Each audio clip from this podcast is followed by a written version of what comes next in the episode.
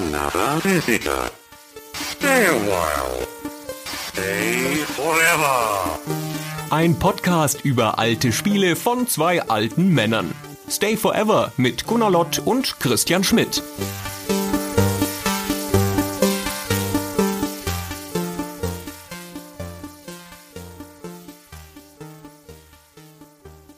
Hallo, liebe Zuhörerinnen, liebe Zuhörer, zu einer neuen Heftkritik und dieses Mal eine ganz besondere. Wir haben uns bisher zehnmal in der Heftkritik Gamester-Ausgaben angeguckt, zehn verschiedene. Und jetzt dachten wir, wird's mal Zeit, einen Magazinwechsel vorzunehmen. Und deswegen gucken wir uns heute die Erstausgabe der GamePro an. Und wenn ich wir sage, dann meine ich wenigstens mich, denn ich hatte mit der Ausgabe nichts zu tun, sondern die beiden zentralen Köpfe hinter diesem Magazin, nämlich natürlich zum einen den Chefredakteur Gunnar Lott. Hallo Gunnar. Hallo. Und unser Spezialgast heute für dieses Gespräch, und ich freue mich sehr, dass er da ist, ist der stellvertretende Chefredakteur der GamePro in dieser Gründungszeit, der André Horn. Hallo André. Hallo, schön, dass ich da sein darf.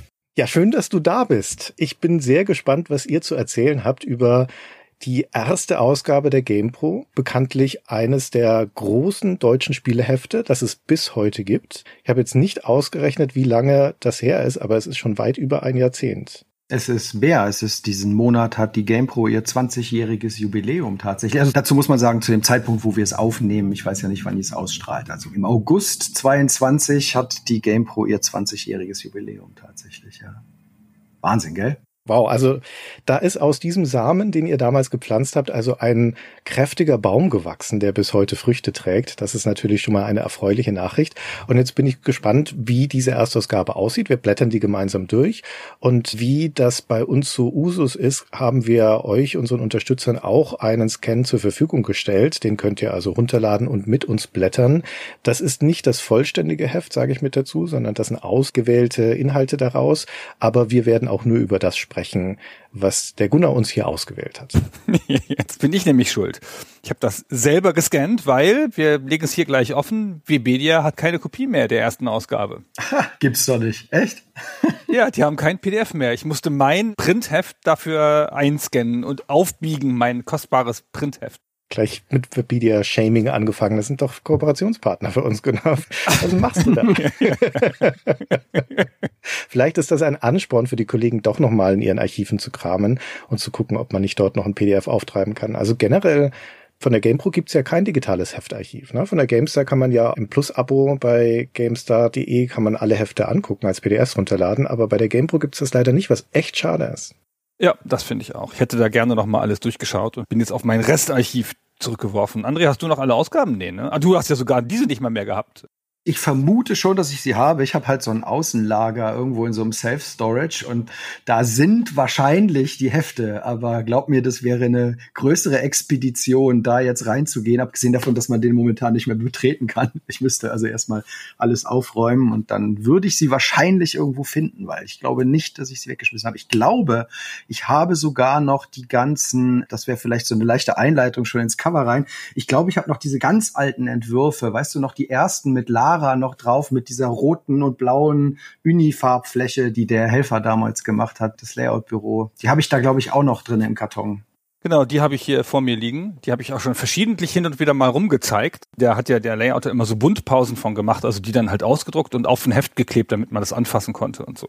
Und damit gehe ich heute noch zuweilen rum und zeige das Leuten, weil eigentlich fand ich die cool. Niemand außer mir fand die cool, aber ich fand die super. Ich fand die schon auch cool und ich finde auch gerade jetzt, wo ich nach all den Jahren dieses Cover wieder sehe, wir hatten ja dieses hehre Ziel, wir sind stylischer als die anderen und mehr Mut zur großen Farbfläche und dann sieht man das Cover, was am Ende rausgekommen ist und dann sieht man, wie sehr sich Gunnar und ich durchsetzen konnten. Sieg des Pragmatismus oder des Verlagsleiters? Nee, das ist eine Geschichte des Scheiterns, dieses Cover, wenn man ganz ehrlich ist. Also von dem, was wir so vorhatten, ist das in vielerlei Hinsicht gescheitert. Und es zeigt aber auch schon hinleitend, ne, das Cover hat uns auch wieder die vielen Tücken des Multiformats aufgezeigt. Also so diese Komplexität, die damit einhergeht, dass man eben mehr als ein System covern muss. Und das zieht sich auch so ein bisschen, glaube ich, durch die Ausgabe, wie sehr wir damit gekämpft haben, dieses Multiformat-Thema halt wirklich angemessen darzustellen in so einem Magazin. Wir waren nicht die ersten, die Multiformat gemacht haben, aber wir wollten es halt cooler machen, ne? Ah, das wäre jetzt tatsächlich eine perfekte Überleitung für das Cover. Und ich stelle das mal ganz kurz gedanklich zurück und frage euch da gleich nochmal danach. Aber vorneweg muss ich euch noch eine Metafrage sozusagen stellen. Und ich sage dazu, unsere Rahmensetzung, unsere Aufgabe ist heute nicht die Entstehungsgeschichte von der GamePro zu erzählen. Das soll woanders passieren, sondern wir reden jetzt schon explizit über diese Erstausgabe und die Designentscheidungen, die da reingeflossen sind und natürlich das Ganze drumherum. Aber eine Frage vorneweg. Wie habt ihr beiden euch denn eigentlich getroffen? Wie seid ihr zusammengekommen für dieses Heft? Das ist ja ein bisschen eine absurde Geschichte. Das ist ja schon wieder eine Vorgeschichte dann. Ja, die darfst du erzählen. Da hast du meine Genehmigung. Also nur ganz kurz, es wurde ein Chefredakteur gesucht und ich war nicht die erste Wahl, sondern es wurden zwei externe Kandidaten evaluiert, von denen ich weiß. Ja, vielleicht waren es auch 25 und die anderen haben sie mir nicht gesagt.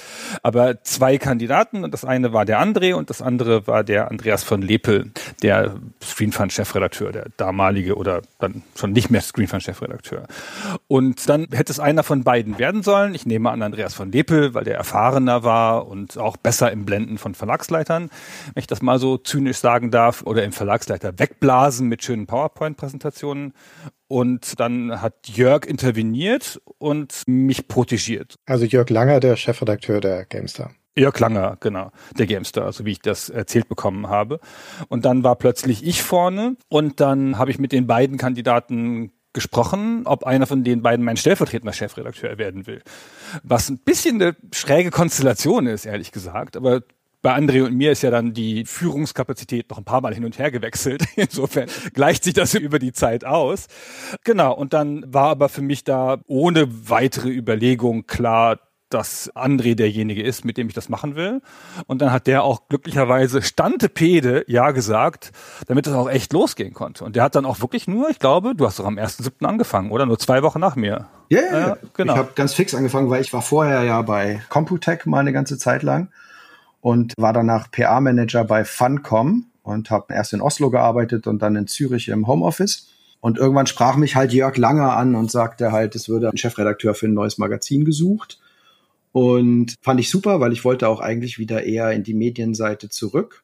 Bin es dann aber eben nicht geworden, wurde dann aber eben eingeladen, mich mit Gunnar zu unterhalten. Wir kannten uns ganz sporadisch vorher, weil ich weiß noch, ich war einmal auf Pressetour mit Anarchy Online in Funcom Mission, da war ich bei Gunnar, ja. bin da vorstellig geworden ist nicht so richtig drauf angesprungen aufs Produkt.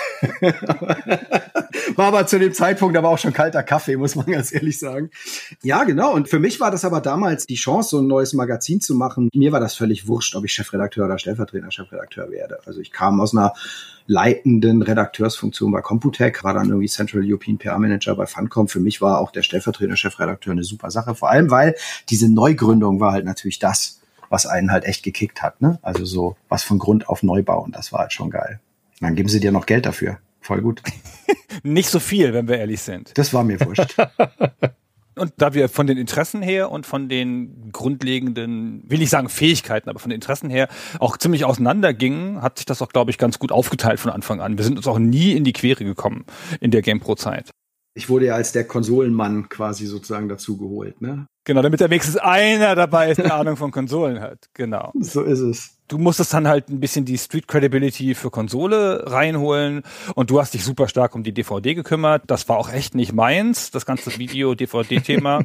Also wir wollen ja nicht die Geschichte der GamePro erzählen, wollen wir auch nicht, aber das waren halt eben so Themen. Ne? Man konnte halt einfach damals nicht wie beim PC mal so eben Bildschirmfotos machen. Ne? Da musste halt ein spezieller Rechner konstruiert und angeschafft werden und ich war halt der Depp, der dann irgendwie zwei Wochen Zeit hatte, das irgendwo zu organisieren, wo wir so einen Rechner herkriegen. Ne? Hast du bei Richard Leadbetter gekauft, weiß ich noch wie heute. Ja, genau. Die gibt's heute noch, ne? Die Digital Foundry.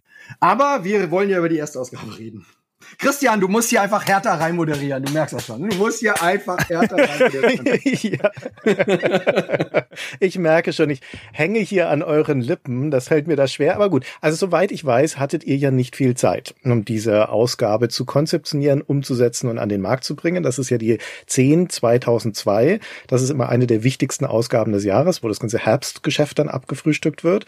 Aber ihr hattet zumindest bei IDT ja schon Infrastruktur. Es gab diese Nullnummer in Form eines Sonderhefts vorher, das Mick Schneller gemacht habt. Es gab natürlich die GameStar, es gab die GamePro in den USA, also ein bisschen was war schon da, aber ihr musstet euch ja jetzt trotzdem darauf verständigen, wie soll das sein. So, und jetzt kommen wir wieder zum Cover zurück. Was waren denn eure Ideen? Wie sollte denn das aussehen eigentlich, das Cover? Vorher beschreibe ich noch mal ganz kurz, wie es jetzt aussieht, vielleicht damit die Fallhöhe gesetzt ist. Also wir haben einen mega Schriftzug natürlich oben drüber mit dem großen Neue auch noch. Und dann haben wir das Hauptmotiv, das ist Pierce Brosnan, denn das Hauptthema ist ein Preview zu James Bond 007 Nightfire. Aber dann ist groß der Preis drauf, es sind Nebenthemen drauf, Tekken und Turok Evolution, es sind die drei Konsolen, es ist ja ein Multiformat-Magazin, die drei Konsolen sind drunter eingeklinkt mit jeweils farbkodierten Kästen, in denen große Themen dazustehen. Wir haben Störer drauf, wie 600 Spiele getestet. Moment mal, im Heft sind es weniger. Da kommen wir gleich nochmal dazu. Dann ist die DVD unten, hat eine eigene Leiste, wird von einem Turok-Dino gebissen, die DVD, sensationelles Motiv und dann noch kleine Kästchen drauf und so weiter. Also in einem Wort, da ist gut was los auf diesem Cover. Ich entnehme euren Worten, das war eigentlich nicht so gedacht. Nee. Der Dino war in der Entwicklungsphase tatsächlich relativ lange auch mal das Covermotiv, wenn ich mich richtig erinnere. Ne? Also eine Zeit lang war das Turok doch auch hart im Kurs. Ja, nee, war nicht so, was wir eigentlich wollten. Was wolltet ihr denn? Es ziehen sich zwei Sachen durch, auf die wir noch ein paar Mal kommen. Das eine ist das Multiformat-Problem, das hat André schon angedeutet. Und das andere ist der Punkt, dass vieles an dem Cover und am Heft schreit, wir sind zwar neu, aber wir sind so die Checker. Alter, so die Checker. Ja, und da gibt es hier auch schon einzelne Hinweise drauf. 600 Spiele getestet, zum Beispiel. Steckt da mal eine Nadel rein. Ganz tief in die Trickkiste gegriffen, ja. Steckt mal eine Nadel rein in diesen Gedanken, das wird noch häufiger vorkommen, dieses Thema. So ein bisschen so wie der neue Schüler in der Klasse, der dann extra ein Heavy Metal T-Shirt anzieht, um auch cool zu sein. Da waren wir ein bisschen hinterher das ist ja so ein zweischneidiges Schwert, ne? Weil ja, wir hatten Infrastruktur, ja, wir waren bei IDG und das schürt natürlich auch Erwartungshaltung. Ne? Wir waren zwar neu und wir konnten selber ein Magazin kreieren, aber es gab natürlich bestimmte Erwartungshaltungen. Und ich glaube, da kam das eben auch ein Stück weit her. Ne? Wir waren halt nicht die Neuen. Und deswegen ist dieses Cover, so wie man es jetzt auch sieht, natürlich schon auch eine Menge so Resultat von vielen verlagsstrategischen Entscheidungen, die dann am Ende doch irgendwo getroffen wurden. Man muss auch wirklich dazu sagen, wir hatten halt das Pech, es gab halt keine wirkliche Cover-Story, also kein Killer-Spiel, also im Sinne von Killer-Hit, ja, dass sich da zu diesem Zeitpunkt, wo wir das Magazin gemacht haben, so tierisch aufgedrängt hätte. Ne? Ich weiß nicht, ob du dich genauso erinnerst, aber das James Bond war halt so ein bisschen Verlegenheitsthema. Das Spiel war schon okay. Ja. Wir haben uns halt eben ganz profan dafür entschieden, was wir für den wiedererkennbarsten Charakter halten. Ne? Also manchmal geht's halt eben dann doch nicht darum, aufs Cover einfach das Spiel, was man für das vielversprechendste hält, zu packen, sondern das Spiel, von dem man denkt, da bleiben am ehesten mal die Augenpaare drauf hängen. Meine Hypothese wäre gewesen, dass ihr das gewählt habt, weil es ein Multiplattformspiel ist, weil alle drei Konsolen damit abgefrühstückt sind. Auch, genau. Wir wollten ein Multiplattformspiel haben, ja. Aber Bond kennt halt jeder, ne? Wir hatten, wie gesagt, lange, glaube ich, wenn ich mich richtig erinnere, über Turok nachgedacht und auch diesen Dino auf dem Cover. Aber Turok, ja, also wie gesagt, ich habe nur noch düstere Erinnerungen, was jetzt wirklich am Ende die total ausschlaggebenden Kriterien waren. Ich erinnere mich halt eben so, dass wir uns für das entschieden haben, wo wir dachten, das kennt halt wirklich jeder. Es ist Multiplattform, es ist zumindest mal kein totaler Reinfall. Ne? Also wenn man so will, eigentlich solide. Und heute sage ich natürlich, ich hätte jetzt so gerne eine Geschichte erzählt, wo es heißt, wir haben voll die krassen Risiken eingegangen bei der Erstausgabe. Und ich fürchte, nein, haben wir nicht. Nee, wir haben safer gespielt, als es anständig ist, weil das Cover ist ja so vollgestopft, auch einfach nur aus Gründen des Ass-Covering. So Hauptsache noch was drauf, noch was drauf, damit wir nicht schuld sind. Ich wollte und André wollte auch, wir wollten ganz cleane Cover machen mit so klein eingesetzten Figuren und großen Farbflächen, die strahlen, vielleicht mit einer Sonderfarbe und so. Und davon ist nichts geblieben. Ich wollte auch wirklich, dass das Logo nicht blau ist. Ich wollte nicht, dass das Logo angelehnt ist an die GameStar. Wollte ich weit von weg. Haben sie mich zu gezwungen am Ende. Wir wollten ganz lange rot. Wir wollten eben gerade genau das Gegenteil. Weil wir wollten uns ja auch, und das zieht sich auch so ein bisschen durch, abgesehen von dieser Ausstrahlung, die Checker zu sein, so wie damals Sega cooler sein wollte als Nintendo, wollten wir halt irgendwie die Badass-Schwester der GameStar sein. Ne? Die GameStar war halt der biedere Nerdbruder, ja, und wir wollten halt die coole Skater-Schwester sein, sag ich jetzt mal. Und da hätten wir uns halt gerne auch mit was Schrillerem als so einem Blau-Logo halt abgesetzt. Wir wollten halt überall ein bisschen salopper, ein bisschen spitzzüngiger, ein bisschen frecher, alternativer. Und das Cover muss man jetzt im Nachhinein fairerweise sagen, gibt es nur länger her. ja, das stimmt. Lustig übrigens, dass wir von dem Nightfire, was ja schon unser Kompromisskandidat war, kein Motiv hatten. Diesen Bond, den gab es nicht als Spielmotiv. Der ist ja auch aus dem Film, und zwar aus dem Film davor. Der hat gar nichts mit dem Spiel zu tun in dieser Form. Und ich bin dann zu dem DVD-Verleih gegangen und habe gefragt, ob ich den Brosnan dafür nehmen kann. Und dann haben die gesagt, selbstverständlich nicht. Ja? Was glauben Sie denn? Wir sind hier im Bond-Universum, da gibt es klare Rechte und Abgrenzungen und so. Sie müssten halt irgendeinen Bezug auf diesem Cover haben zu unserer DVD-Box. Dann habe ich gesagt, dann geben Sie mir halt so eine scheiß DVD-Box, dann verlose ich die. Und dann bringe ich die Kleinen aufs Cover. Und deswegen steht jetzt darunter, steht hier James Bond 007 Nightfire und darunter eine James Bond Monsterbox zu gewinnen mit Bild. Ach so. Das ist, damit ich das Motiv benutzen durfte. Ach, das ist ja cool. Außerdem ist ja immer gut, wenn es irgendwas zu gewinnen gibt. Ne? Wir haben ja schon gesagt, wir haben auf Nummer sicher gespielt und am besten irgendwie Zeitschrift kostet fast nix. Es gibt übrigens super viel für Lau oben drauf, kannst was gewinnen. Also ja, aber wir wollen es jetzt auch nicht zu schlecht reden. Es gibt auch ganz viel in dieser ersten Ausgabe, jetzt wo ich es nochmal durchgeblättert habe, wo ich sage, wir haben schon auch ganz schön viel, ganz schön cool gemacht. Also muss ich im Nachhinein sagen, aber das Cover ist sicherlich nicht unser größter Wurf. Aber es war solide. Und es hat am Ende auch seinen Zweck erfüllt, wenn wir ehrlich sind. Es hat einen relativ erfolgreichen Launch hingelegt und es hat uns dann eine Menge Ruhe verschafft, um in den kommenden Ausgaben auch bisschen mehr unsere Linie führen zu können und durchzusetzen. Also ich kann mich auch noch erinnern, als dann die Zahlen von der ersten Ausgabe reinkamen, die waren jetzt nicht überwältigend oder so, aber die haben uns zumindest ein Stück weit Ruhe verschafft.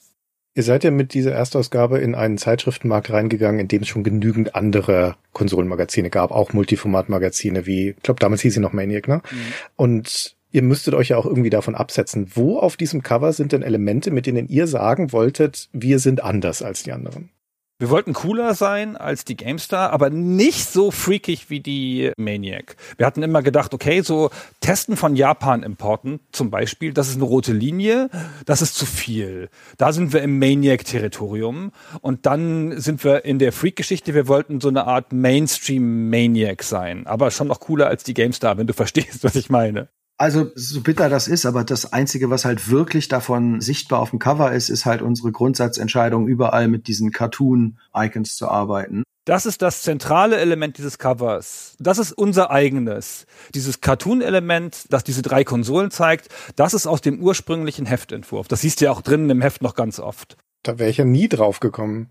Ja, und da sind auch die Farben, diese doch recht starken Farben und so, die sind eigentlich eher so das, womit wir ohnehin arbeiten wollten. Wir haben ja auch diese Comic-Gesichter von uns und Comic-Figuren gehabt. Wir wollten halt nicht so krass, wie Gunnar gesagt hat, nicht so krass irgendwie Japan, Import, Anime-Freak sein, aber wir wollten dieser Konsolenkultur viel stärker Rechnung tragen. Und das, indem wir eben uns beispielsweise dazu entschieden haben, bei all diesen Konsolen und bei unseren eigenen Figuren und so mit diesen Comic-Darstellungen zu arbeiten. Und das ist so klein, dann noch auf dem Cover immerhin, das hat noch getragen, ja.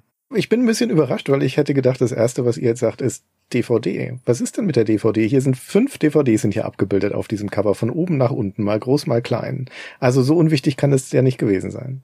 Nee, ist natürlich auch wichtig. Die DVD war das Haupt hauptsächliche Ding, dass es halt den Preis rechtfertigt.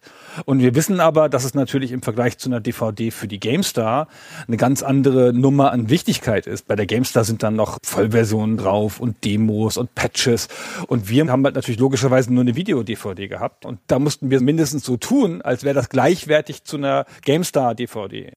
Es gab halt keine Chance, Demos zu kriegen damals. Die waren halt den offiziellen Magazinen vorbehalten. Mhm. Und das wussten wir natürlich. Und wir wussten schon, dass das wichtig ist. Und wir wussten schon, dass wir viel Energie reinstecken. Man muss allerdings natürlich auch dazu sagen, du hast eben die Kürze der Zeit schon angesprochen, Christian. Und da war die DVD noch mal ein bisschen kürzer. Ich glaube, wir haben ja unseren damaligen DVD-Produzenten auch auf absurdeste Wege gefunden. Und was für ein Glücksgriff, dass wir den gefunden haben wenn ich mich richtig erinnere, hatte David, glaube ich, zehn Tage Zeit für die komplette DVD. Menüentwurf, alle Videos, Mastering, alles. Also von dem Tag, wo David angefangen hat, hat er, glaube ich, zehn Tage bis zum Master.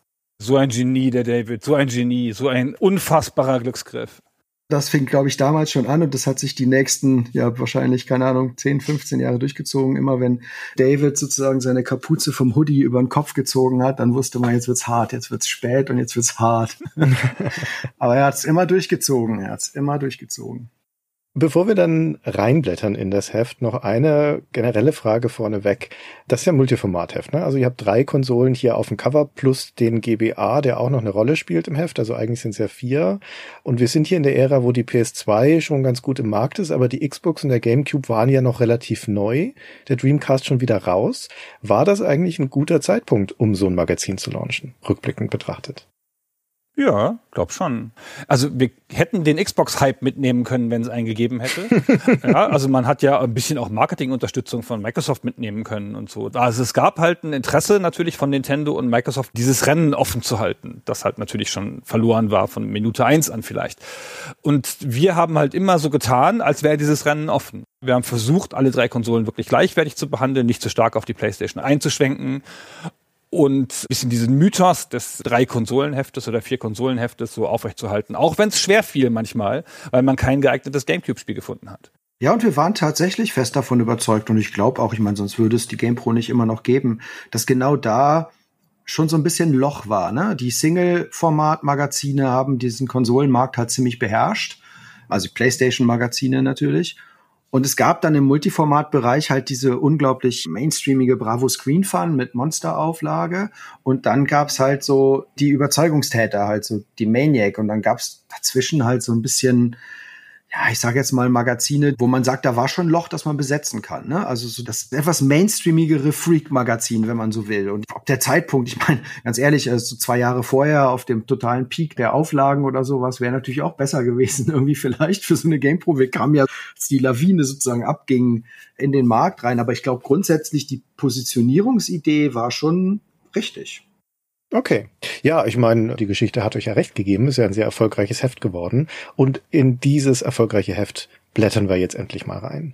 Und bevor wir noch zur ersten Seite kommen, ist da so ein Einleger, nämlich diese halbe Pappseite, in der die DVD eingelegt ist. Das sieht ein bisschen anders aus, als es bei der GameStar aussah, aber ich nehme an, das wird auch nicht ganz günstig gewesen sein, das auf diese Art und Weise da unterzubringen. Normalerweise hatte man beigelegte DVDs ja schön in so einem lapprigen Papierchen eingeklebt in die Hefte damals.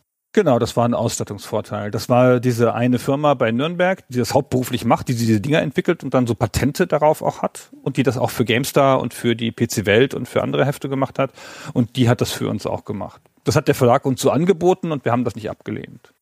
Wir hatten einen wundervollen Produktionsleiter damals, der dann irgendwann in Ruhestand gegangen ist oder so, aber einen wundervollen Produktionsleiter und der hatte eine helle Freude an diesen Papp-Sonderverpackungen und so. Aber ansonsten muss ich ganz ehrlich sagen, habe ich jetzt zur Entstehungsgeschichte dieses Einlegers gar nicht mehr so irre viel präsent. Das war so eine Frauenfirma, das waren so zwei Damen, ne? Und die sind immer gekommen und ich habe die Namen jetzt leider vergessen.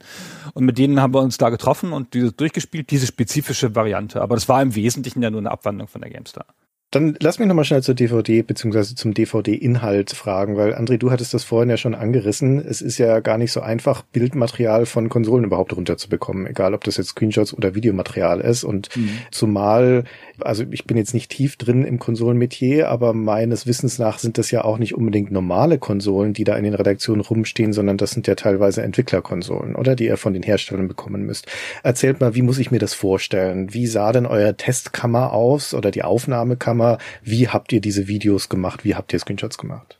Das musst du erzählen, natürlich. Also Screenshots haben wir gemacht mit einem speziellen PC. Da ging man mit einem Komponentensignal halt raus und hat dann entsprechend HD-Screenshots machen können, weil das Problem ist, du konntest ja vom Fernseher, wenn du vom Fernseher was abgegriffen hättest, das wäre ja nur maximal PAL oder NTSC-Auflösung gewesen. Das heißt, für den Druck halt nicht zureichend.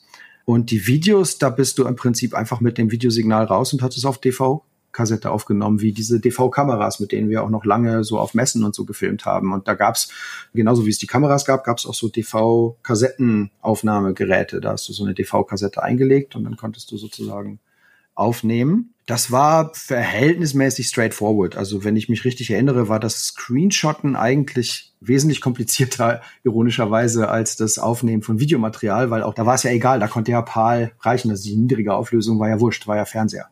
Also Screenshots konnte man nur an dem einen PC machen. Ne? Das heißt, man ist dann da hingegangen und hat die Screenshots da gemacht, wohingegen die Videos konntest du an verschiedenen Plätzen aufnehmen. Das Ding war mobil, glaube ich, oder? Genau. Was heißt denn die Screenshots gemacht? Ich meine, man spielt ja so ein Konsolenspiel mit einem Controller und dann hattet ihr daneben eine Tastatur und habt da die Screenshot-Taste gedrückt. Oder habt ihr euch einen großen roten Knopf gebaut oder so? Der Richard Leadbetter, das war schon relativ ausgefuchst damals. Der hat diese Grabbing-Rechner gebaut, die halt dieses hochauflösende progressive Signal rausgeholt haben.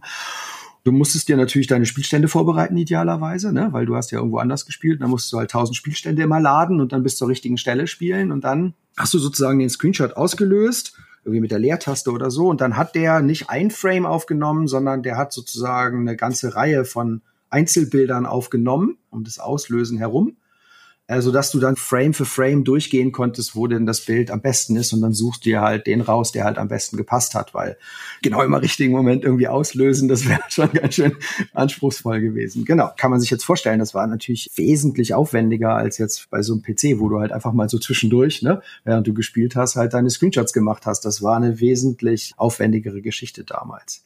Wobei, wenn man jetzt Toni Schweiger noch holen würde, der noch von den älteren Zeiten erzählt, wo sie irgendwelche Fotoapparate an irgendwelchen Schnüren irgendwie ausgerichtet haben, um dann Fernseher abzufotografieren, der würde natürlich sagen, ach Kinder, ihr mit eurem neumodischen Zeug, ne, ihr hattet's doch schon gut mit dem Rechner. es kommt immer darauf an, aus welcher Perspektive ne, du kommst und aus welchem Rahmen. Aber es war schon aufwendig. War auch schweineteuer, der Rechner. 12.000 Euro haben wir bezahlt für den Rechner, das weiß ich noch. Oder 10.000 oder so. Aber hat sich auch gelohnt, das war halt super. Ja? Hat auch nicht jeder von der Konkurrenz, so ein Rechner.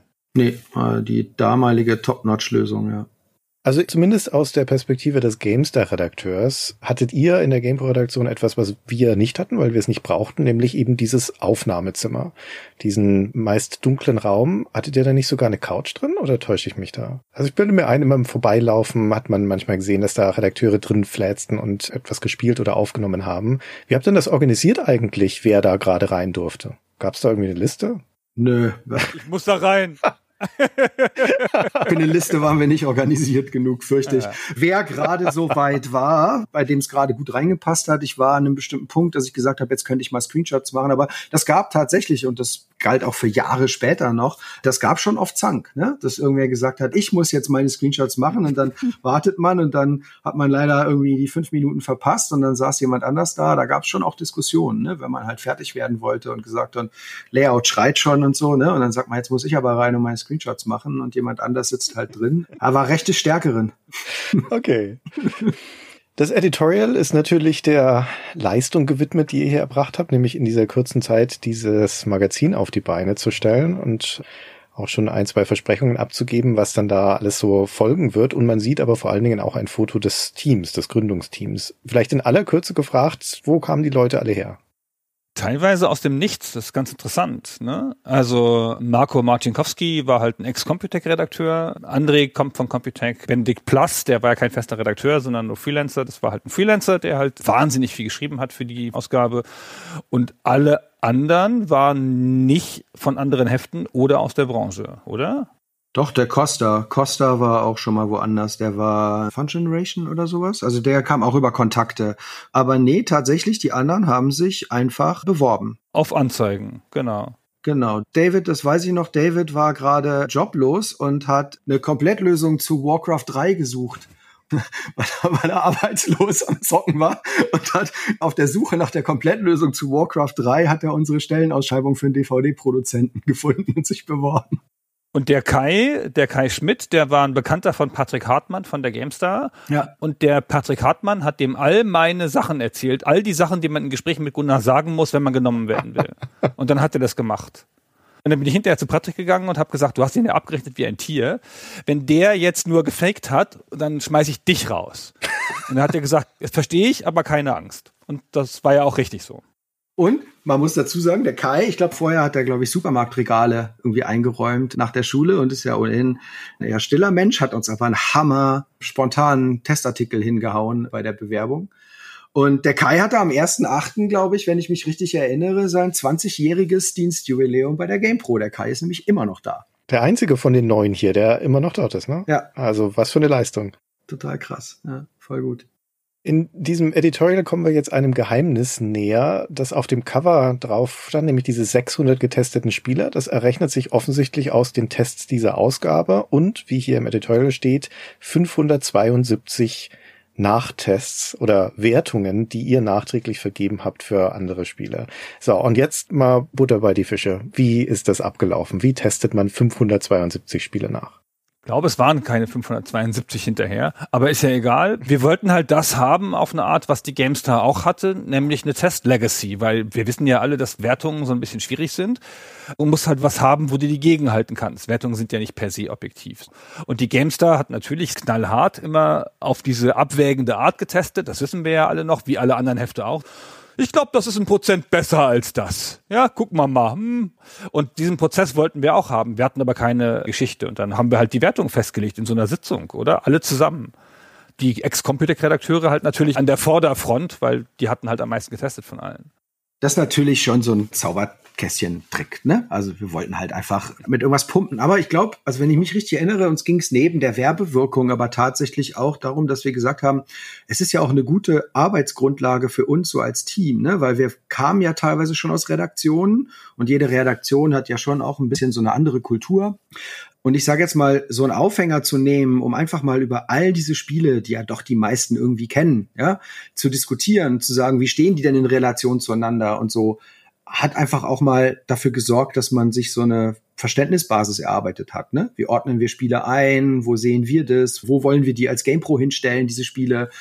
Und ich kann mich jetzt auch echt nicht mehr dran erinnern, wie das im Detail gelaufen ist oder sowas. Aber solche Sachen, glaube ich, sind schon wichtig, um sich da auch irgendwo so als Redaktion, die ja neben den einzelnen individuellen Charakteren ja auch irgendwie ein Charakter sein sollte. So eine Redaktion soll ja auch eine Linie oder eine Kultur oder irgendwas haben. Ne? Und da war das schon ein wichtiger Baustein, sich da einfach mal über so eine Spielehistorie auszutauschen. War schon auch nützlich. Ja, da konntest du so Sachen sagen wie, ach, dem habe ich damals 72 gegeben, da hat jemand anders gesagt, 72 war aber echt ein bisschen wenig. Sagst du, ja, hätten auch 74 sein können und dann hat sich das ein bisschen hingeschaukelt. In dem Artikel Akte GamePro, der dann ein paar Seiten weiterkommt, der die Entstehungsgeschichte beleuchtet, da schreibt ihr, es seien nächtelange Mammut-Sessions gewesen, in denen ihr diese Wertungen ausbaldowert hattet. Ja, das ist schon nicht falsch, glaube ich. Sagen wir es mal so, die ganze Entstehungsgeschichte der Erstausgabe waren nächtelange Mammut-Sessions. Insofern ist das auf gar keinen Fall gelogen. Also ich glaube, Abgabe war ja. um drei Uhr nachts oder sowas. Also ich glaube, den letzten Kasten, ich weiß noch, wir haben eine Doppelseite tatsächlich vergessen gehabt. Und das ist uns nachts um zwei am Abgabetag aufgefallen. Und dann haben wir die, glaube ich, nachts um zwei haben wir die noch hingedichtet. Die Seite, die wir leider vergessen haben. Die stand immer im Heftplan und das war so eine Standardseite, ne? Quick Check oder irgendwie sowas, keine Ahnung, ja. Die wollte auch nicht voll werden, dann musste man die Grafik immer größer ziehen. Ich weiß noch, ich habe irgend so einen Kasten voll geblubbert nachts um drei oder sowas, der da noch irgendwie auf dieser Doppelseite steht. Also das mit den nächtelangen Marathondiskussionen ist nicht gelogen. Okay. Nicht komplett. Ganz kurz hier zum Editorial noch. Also das ist natürlich auch so, hallo, wie toll wir sind, das Übliche und auch sowas wie, hey, wir sind zwar neu, aber keine Anfänger, nochmal explizit gesagt. Und auch hier, der Kenner wird's bemerken, zwei von den Redakteuren, die Konsolen hochhalten, halten DevKits hoch um deutlich zu zeigen, dass wir DevKits hatten. Also, dass wir hier keine Anfänger sind, so eine grüne Xbox. Wenn du jetzt als Laie da drauf guckst, denkst du grüne Xbox, keine Ahnung, müssen ja Checker sein. Haben wir uns so gedacht jedenfalls. Ja, in dem Editorial wird auch was betont, was dann auch nochmal in dem Artikel Die Akte GamePro kommt. Ich springe da jetzt einfach mal schnell hin, keine Sorge, wir können dann nochmal zurückblättern, wenn ihr das möchtet, zu Inhaltsverzeichnis und News, die da noch dazwischen sind.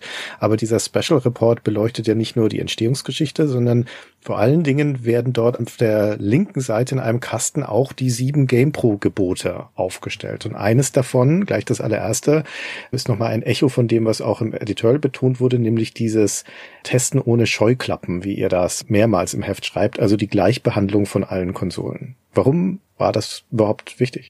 Naja, um den Single-Format-Leuten zu sagen, was für dämliche Scheuklappentypen sie sind. Also das war ein Tritt gegen die Konkurrenz. Nein, nein, nein, aber es ist ja das Selbstverständnis dieses Heftes. Ja, richtige Spieler haben keine Scheuklappen, richtige Spieler lieben alle Konsolen, weil wir Spiele lieben. Nicht so wie die PlayStation-Honks da, ne? Das war schon unsere Meinung. Also das muss ja auch deine Meinung sein als Multiformat-Heft in der Beziehung waren wir schon insofern Überzeugungstäter und würde ich auch heute noch sehen, wo ich einfach sage, ey, wenn es irgendwo ein Hammer-Spiel gibt, dann lasse ich mir das doch nicht entgehen, bloß weil es irgendwie auf der für mich gefühlt falschen Konsole rauskommt. Was für ein Quatsch. Muss ja alle haben. Man kann auch alle Konsolen gleich verachten. Das wäre die Alternative.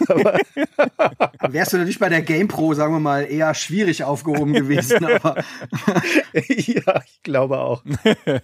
Tatsächlich ist dieser Kasten, also aus meiner Wahrnehmung heute wie auch damals, auch noch wegen so einem anderen Aspekt bemerkenswert und das ist der auf Nummer 5 wo gleich im ersten Satz eben schon steht, alles in bewegten Bildern. Und du hast eben ja ein bisschen nach der DVD gefragt.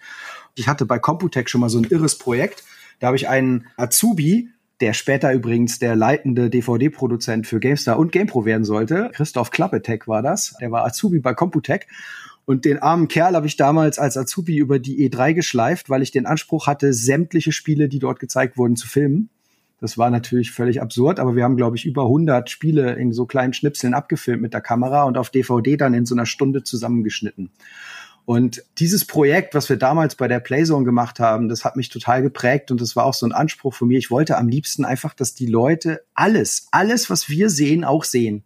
Und es gab ja kein YouTube. Ja, also das war ja 2002. Und das ist auch der Nährboden, auf dem dann eben dieser Testcheck entstanden ist. Ja, weil wir konnten einfach nicht zu jedem so ein elaborates Testvideo machen. Und ich sage ja manchmal immer so ein bisschen salopp, auf gewisse Weise war ich wahrscheinlich Deutschlands erster Let's Player, aber das ist natürlich mit so einem Augenzwinkern zu verstehen. Ne? Aber die Grundidee war damals zu sagen, warum nehme ich nicht alle Spiele und spiele sie wenigstens mal spontan kurz an, ungeschnitten und laber einfach drüber, wie mir das gefällt, was ich dabei gerade sehe, was ich dabei gerade mache. Und wir knallen das einfach auf die DVD ohne dass wir daraus jetzt so ein Testvideo machen. Und dann war es ja auch eine halbe Stunde lang, war auch nicht unumstritten im Verlag, ne, weil einige Leute der Auffassung waren, eine halbe Stunde am Stück, das guckt sich doch keine Sau an. Ist auch im Lichte der heutigen Let's Plays schwer zu haltende Position. Aber so kam dieser Testcheck raus, weil der Testcheck ist nichts anderes als das direkte Resultat dieses fünften Gebotes da, den Versuch zu starten, alles in bewegten Bildern zu sehen. Alle die Spiele, die wir sehen, sollte der Leser auch sehen. Ja, ja, wollte ich sagen, das ist ja dann sehr schnell zu einem Kultformat geworden. Also vor allem natürlich auch dank Andres Kommentar. Das ist unser prägendes Format gewesen dann, würde ich auf jeden Fall sagen. Also es hat halt als dieser Überblick von André angefangen, sehr charmant, sehr roh und auch lustig und wurde ja dann zu einem sehr gestagten, parodistischen Format, als Henry das übernommen hat. Eher dann auch in einem Verrissformat teilweise und so. Aber beide diese Varianten haben halt das Heft wirklich getragen und auch diesen Anspruch eingelöst, den wir auch nicht immer eingelöst haben auf der DVD, aber mit dem auf jeden Fall, ja. Okay. Also wenn ich mir diese sieben Gebote angucke, die ersten vier sind, ich sag mal, relativ trivial. Das sind so Sachen wie, wir testen hart, aber fair ist gut, dass es da steht, aber da werde man sowieso davon ausgehen. Die interessanteren, weil etwas spezifischeren sind eigentlich die letzten drei. Das eine hatten wir gerade schon besprochen. Es ist alles als Video. Und dann gebt ihr aber für euch auch als Maxime, als Leitlinie aus, dass ihr sehr eng mit der Community zusammenarbeiten wollt und eine Interaktion pflegen wollt, sowohl online auf der Webseite als auch im Heft und dass ihr global denkt, dass es Korrespondenten aus Schwestermagazinen gibt. Das ist jetzt hier das Beispiel, das aufgeführt wird für dieses globale Denken. Im Artikel selbst steht auch nochmal, dass ihr eng mit den Amerikanern von der GamePro zusammenarbeitet, um, wie dort steht, exklusive und aktuelle Inhalte bieten zu können. Wie würdet ihr denn rückblickend diese beiden Punkte beurteilen? Wie stark haben die tatsächlich dann die Ausrichtung der GamePro geprägt? Wie wichtig waren die eigentlich? Ach, nicht sehr. Also das klingt nach Gunnar-Punkten, finde ich. Das mit den Redakteuren, ernsthaft, das war auch so, die GameStar macht das halt nicht. Und dann kann man hier doch mal gut reinschreiben, wie wichtig sowas nämlich ist. Ist ja wirklich wichtig, nehme ich ja auch wirklich ernst. Lebe ich ja heute noch diesen Punkt, ne? Ja. Also Gunnar war ja, das muss man wirklich sagen. Also ich war sehr beschäftigt mit diesem ganzen Hardware-Kram und so, habe ich ja eben schon so ein bisschen erzählt. ähm, aber ich war auch sehr auf Print, immer noch. Also ich war sehr auf Magazine machen. Und Gunnar war ja schon immer auch sehr früh mit seinem Blog unterwegs. Und ich weiß noch, Gunnar hat eigentlich von Tag eins die Website mitgedacht. Wir müssen auf jeden Fall eine Website haben.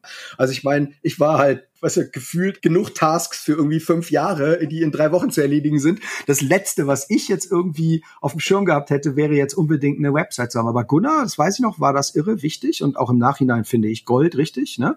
dass wir auf jeden Fall wenigstens rudimentär halt so eine Internetpräsenz haben. Und ich weiß noch, auf der ersten Games Convention in Leipzig, wo ja auch die GamePro dann gelauncht ist, sind wir dann da in den Pausen irgendwo an irgendwelche Rechner und haben das Forum angeschaut, ob schon irgendwer reingeschrieben hat. Und das ist sicherlich wirklich Gunnar zu verdanken. Ich hätte das so in der Konsequenz nicht mitgedacht. Das wäre bei mir hinten runtergefallen. Aber ich glaube im Nachhinein, dass das total wichtig war, dass wir so früh auch online präsent waren. Ja, und das letzte war natürlich irgendwo so ein bisschen der IDG-Joker, ne? von dem wir auch gehofft haben, dass er halt viel größer sticht, als er dann am Nachhinein halt gestochen hat.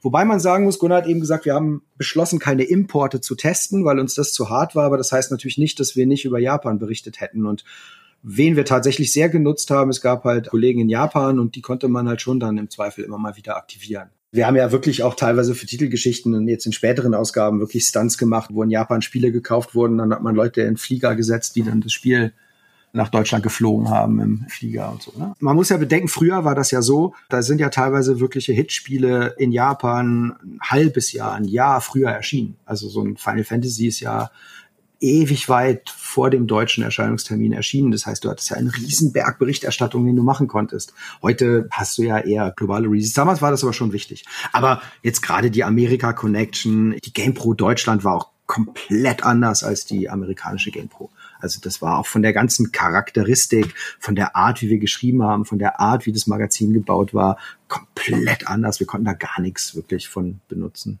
Hattet ihr jemanden in der Redaktion, der Japanisch verstanden hat? Der japanische Texte lesen konnte? Nicht fließend. Ne. Wir haben bei jeder einzelnen Redakteursbewerbung immer irgendwie gehofft, dass wir einen erwischen. Aber so gerade in der Anfangszeit der GamePro war da niemand dabei. Du sagtest gerade so im Vorbeigehen, Importtests waren euch zu hart. Was wäre da zu hart dran gewesen? Nee, halt dieses freakige, weißt du, das Spiel testen, das nur japanische Schriftzeichen hat, für eine Zielgruppe, die sowas auch spielen würde. Naja, aber ich meine auch in dieser Akte Gameplus auf der rechten Seite nochmal so ein Kasten, der auch dieses Wir sind die Checker betont, ne, mit den ganzen Zitaten von Industrieinsidern. Hätte das nicht auch zu diesem Anspruch gepasst, zu sagen, naja, wir haben halt die Spiele jetzt schon?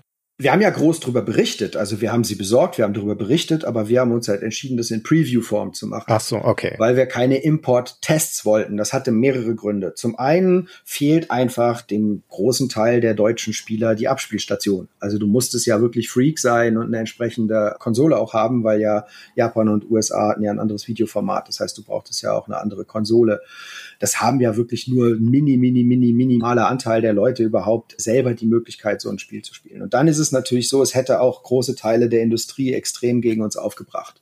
Und das wäre mir noch wurscht gewesen, wenn ich das Gefühl hätte, einen echten Mehrwert für den Leser zu generieren. Aber wenn ich sage, ich schließe sowieso 98 Prozent der Leserschaft aus, wenn ich da eine Wertung drunter klatsche, und dann kriege ich auch noch die ganzen Anrufe aus der Industrie. Dann haben wir ehrlich gesagt für uns jetzt nicht so richtig gesehen, warum wir das tun sollten. Wir haben große Previews gemacht. Also berichtet haben wir natürlich schon fett drüber. Okay, verstehe. Aber ich fand es schon wichtig, nichts zu testen, wo sich Leute ausgeschlossen fühlen. Ja, fand ich auch. Gut, Gunnar, du wolltest nochmal zurück in den News-Teil springen. Ja, nur ganz kurz. Also hier der ganze restliche Akte GamePro Teil ist natürlich ein reines Beweihräuchern. Ja, alles bettelt um Aufmerksamkeit. Wir haben Peter Molyneux und Richard Darling von Codemasters aktiviert. Das ist doch so ein klassisches Gamester Jörg Langer Ding. Regelmäßig die Industrie auflaufen lassen, damit die Zitate spendieren. Das ist ein klassisches GameStar. Das habe ich genau von der GameStar übernommen.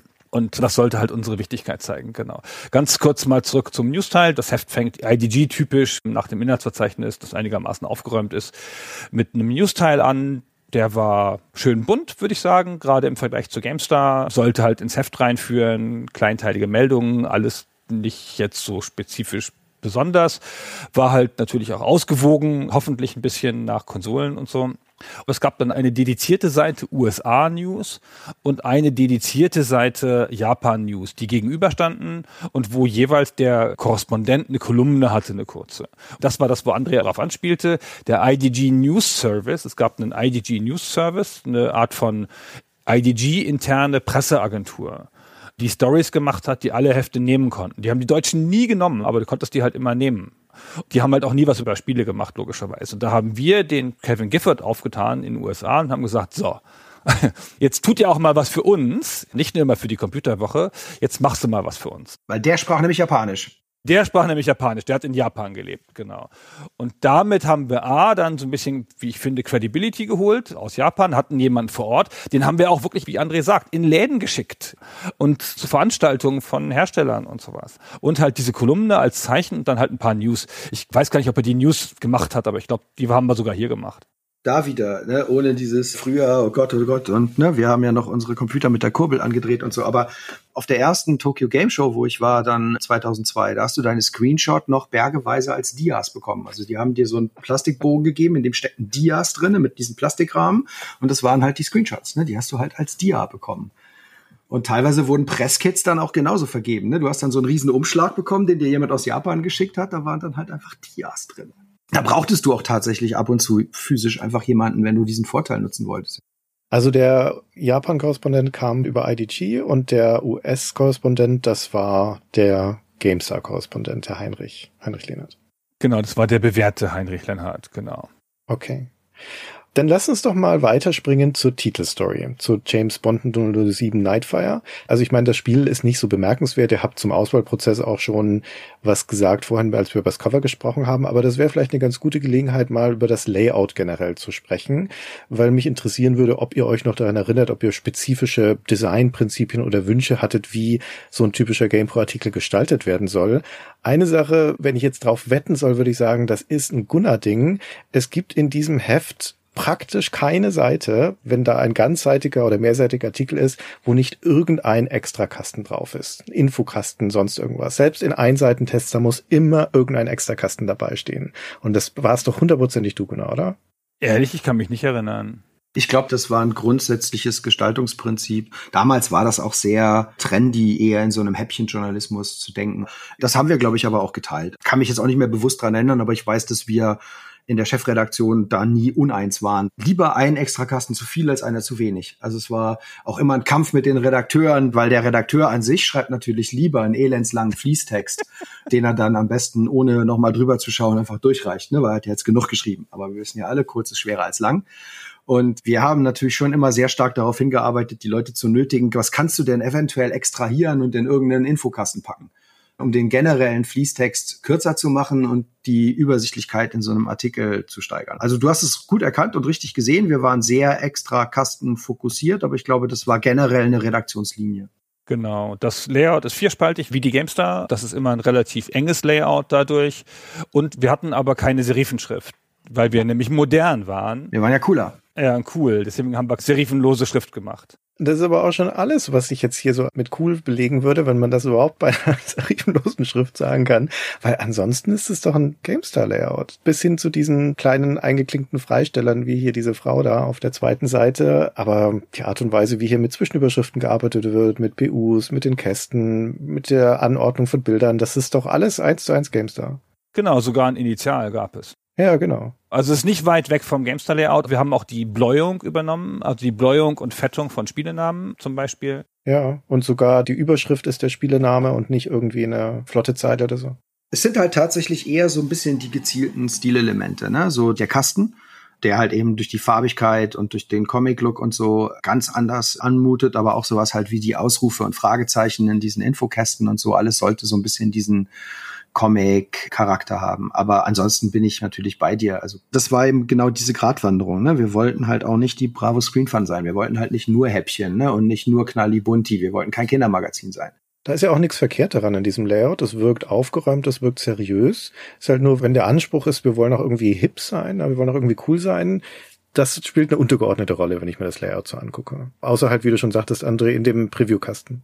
Nee, wir wollen halt lesbar sein natürlich. Wir sind ja Profis, ja, wir wollen halt lesbar sein. Das ist schon wichtig. Wir haben uns schon noch ein paar Stellen verspielt. Und machen wir uns mal nichts vor, so viel Altersironie muss sein. Wir wollten natürlich die coole Anarcho-Schwester der GameStar sein, aber die ganze Redaktion waren natürlich alles die totalen Vollnerds. da darf man sich natürlich auch nichts vormachen. So die Skater-Jungs waren wir auch nicht. Ja? Nee, nicht wirklich. David hat die Fahne der Clubkultur, die Coolness-Fahne hochgehalten.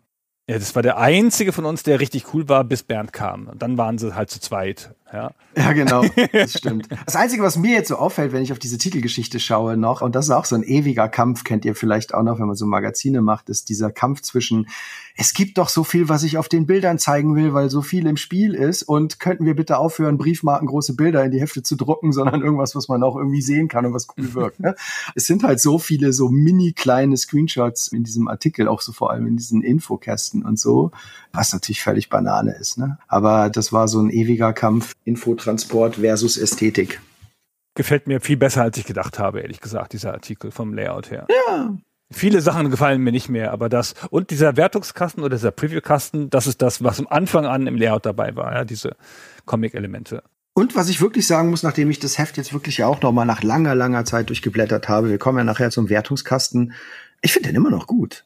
Also ich finde, das haben wir echt gut gemacht. Das ist natürlich auch echt viel Energie reingeflossen, aber einige Designelemente sind auch echt gut gealtert und ich finde immer noch, das wirkt sehr unique. Also da finde ich, wirkt heute vieles wesentlich glatter gebügelt und austauschbarer. Also ich finde so diesen Wiedererkennungswert und dieses Designelement auch so mit diesen Scheinwerfern auf den Konsolen und mit dieser Farbgebung und so. Also mir gefällt das immer noch gut. Also die nimmt man auch sofort wahr, diese Kästen, ne? weil sie halt eben so auffällig sind. Es gab halt einen Layout-Entwurf aus der Agentur Helfer, den nicht der gemacht hat, sondern den hat Christoph gemacht. Ich habe jetzt gerade seinen Nachnamen vergessen, fällt mir bestimmt wieder ein.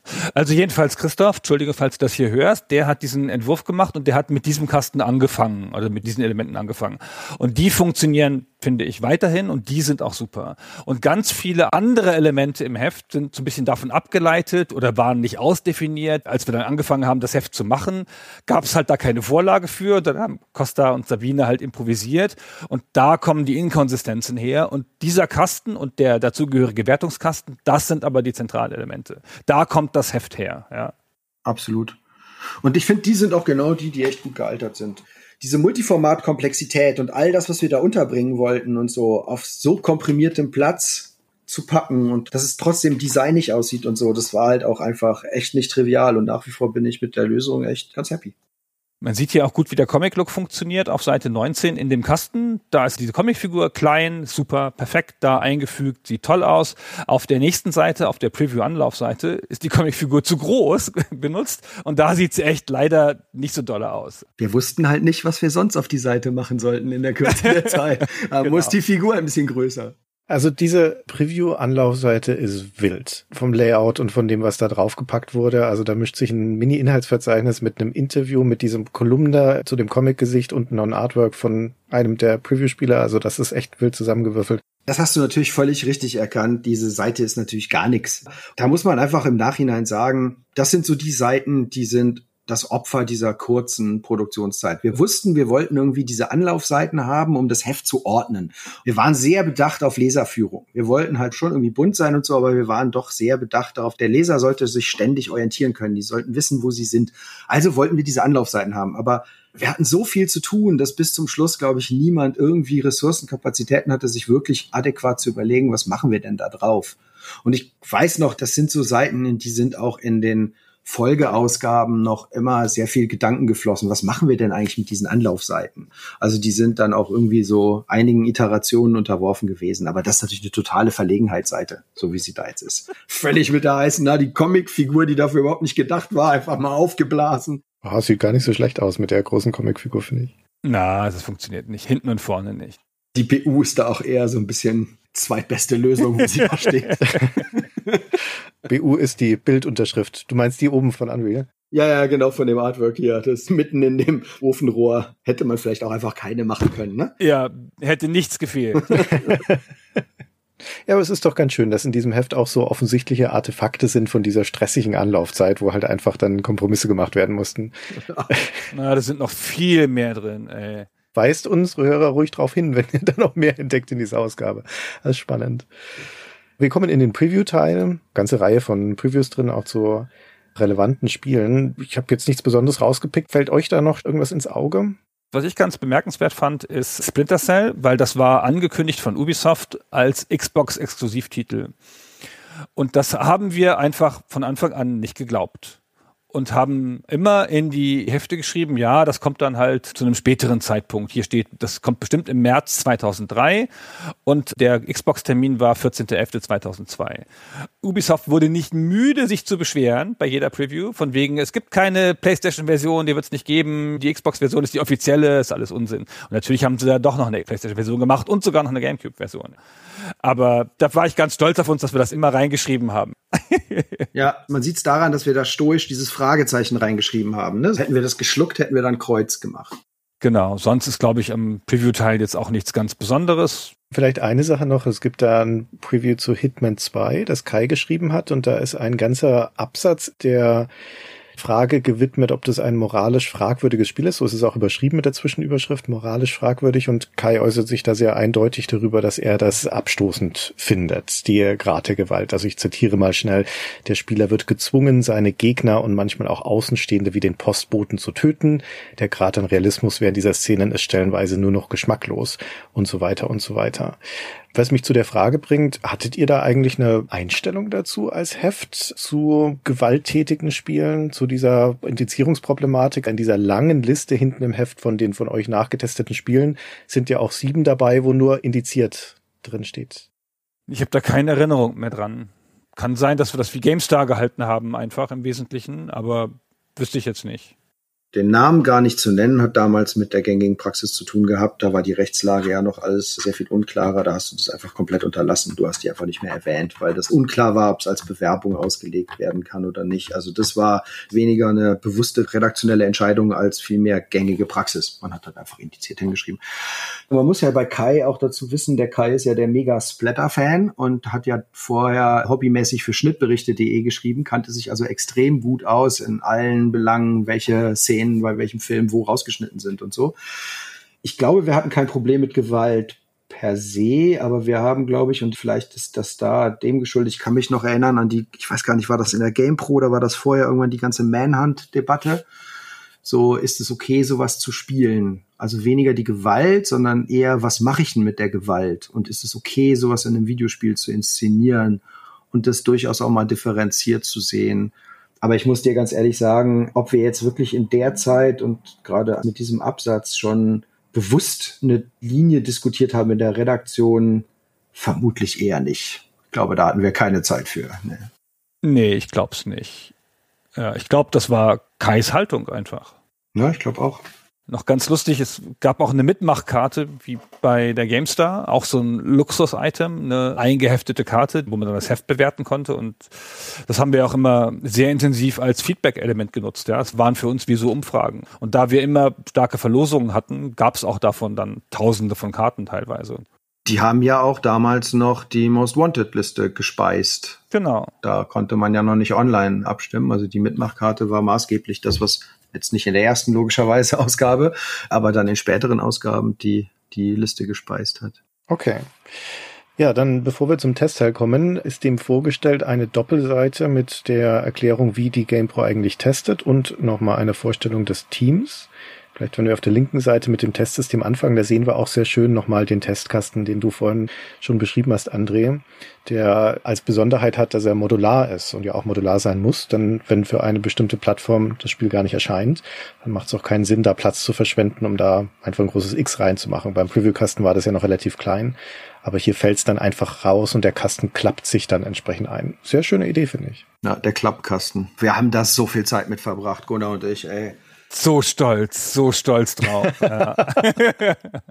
ich glaube, die Layouter haben uns alle gehasst. Also wir haben ewig an diesem Ding rumgedoktert. Aber ist auch ganz toll, finde ich. Also stehe ich noch voll hinter. Ich finde auch, der ist echt gut gealtert. Ich war überrascht, als ich ihn gesehen habe, weil ich hatte wirklich keine großen Erinnerungen mehr und habe drauf geguckt und mir gedacht, okay, Vielleicht haben wir es ab und zu mit dem, wir sind schon Checker und so übertrieben, wie du sagst, aber bei dem Wertungskasten habe ich mir gedacht, okay, ein bisschen wussten wir schon, was wir taten.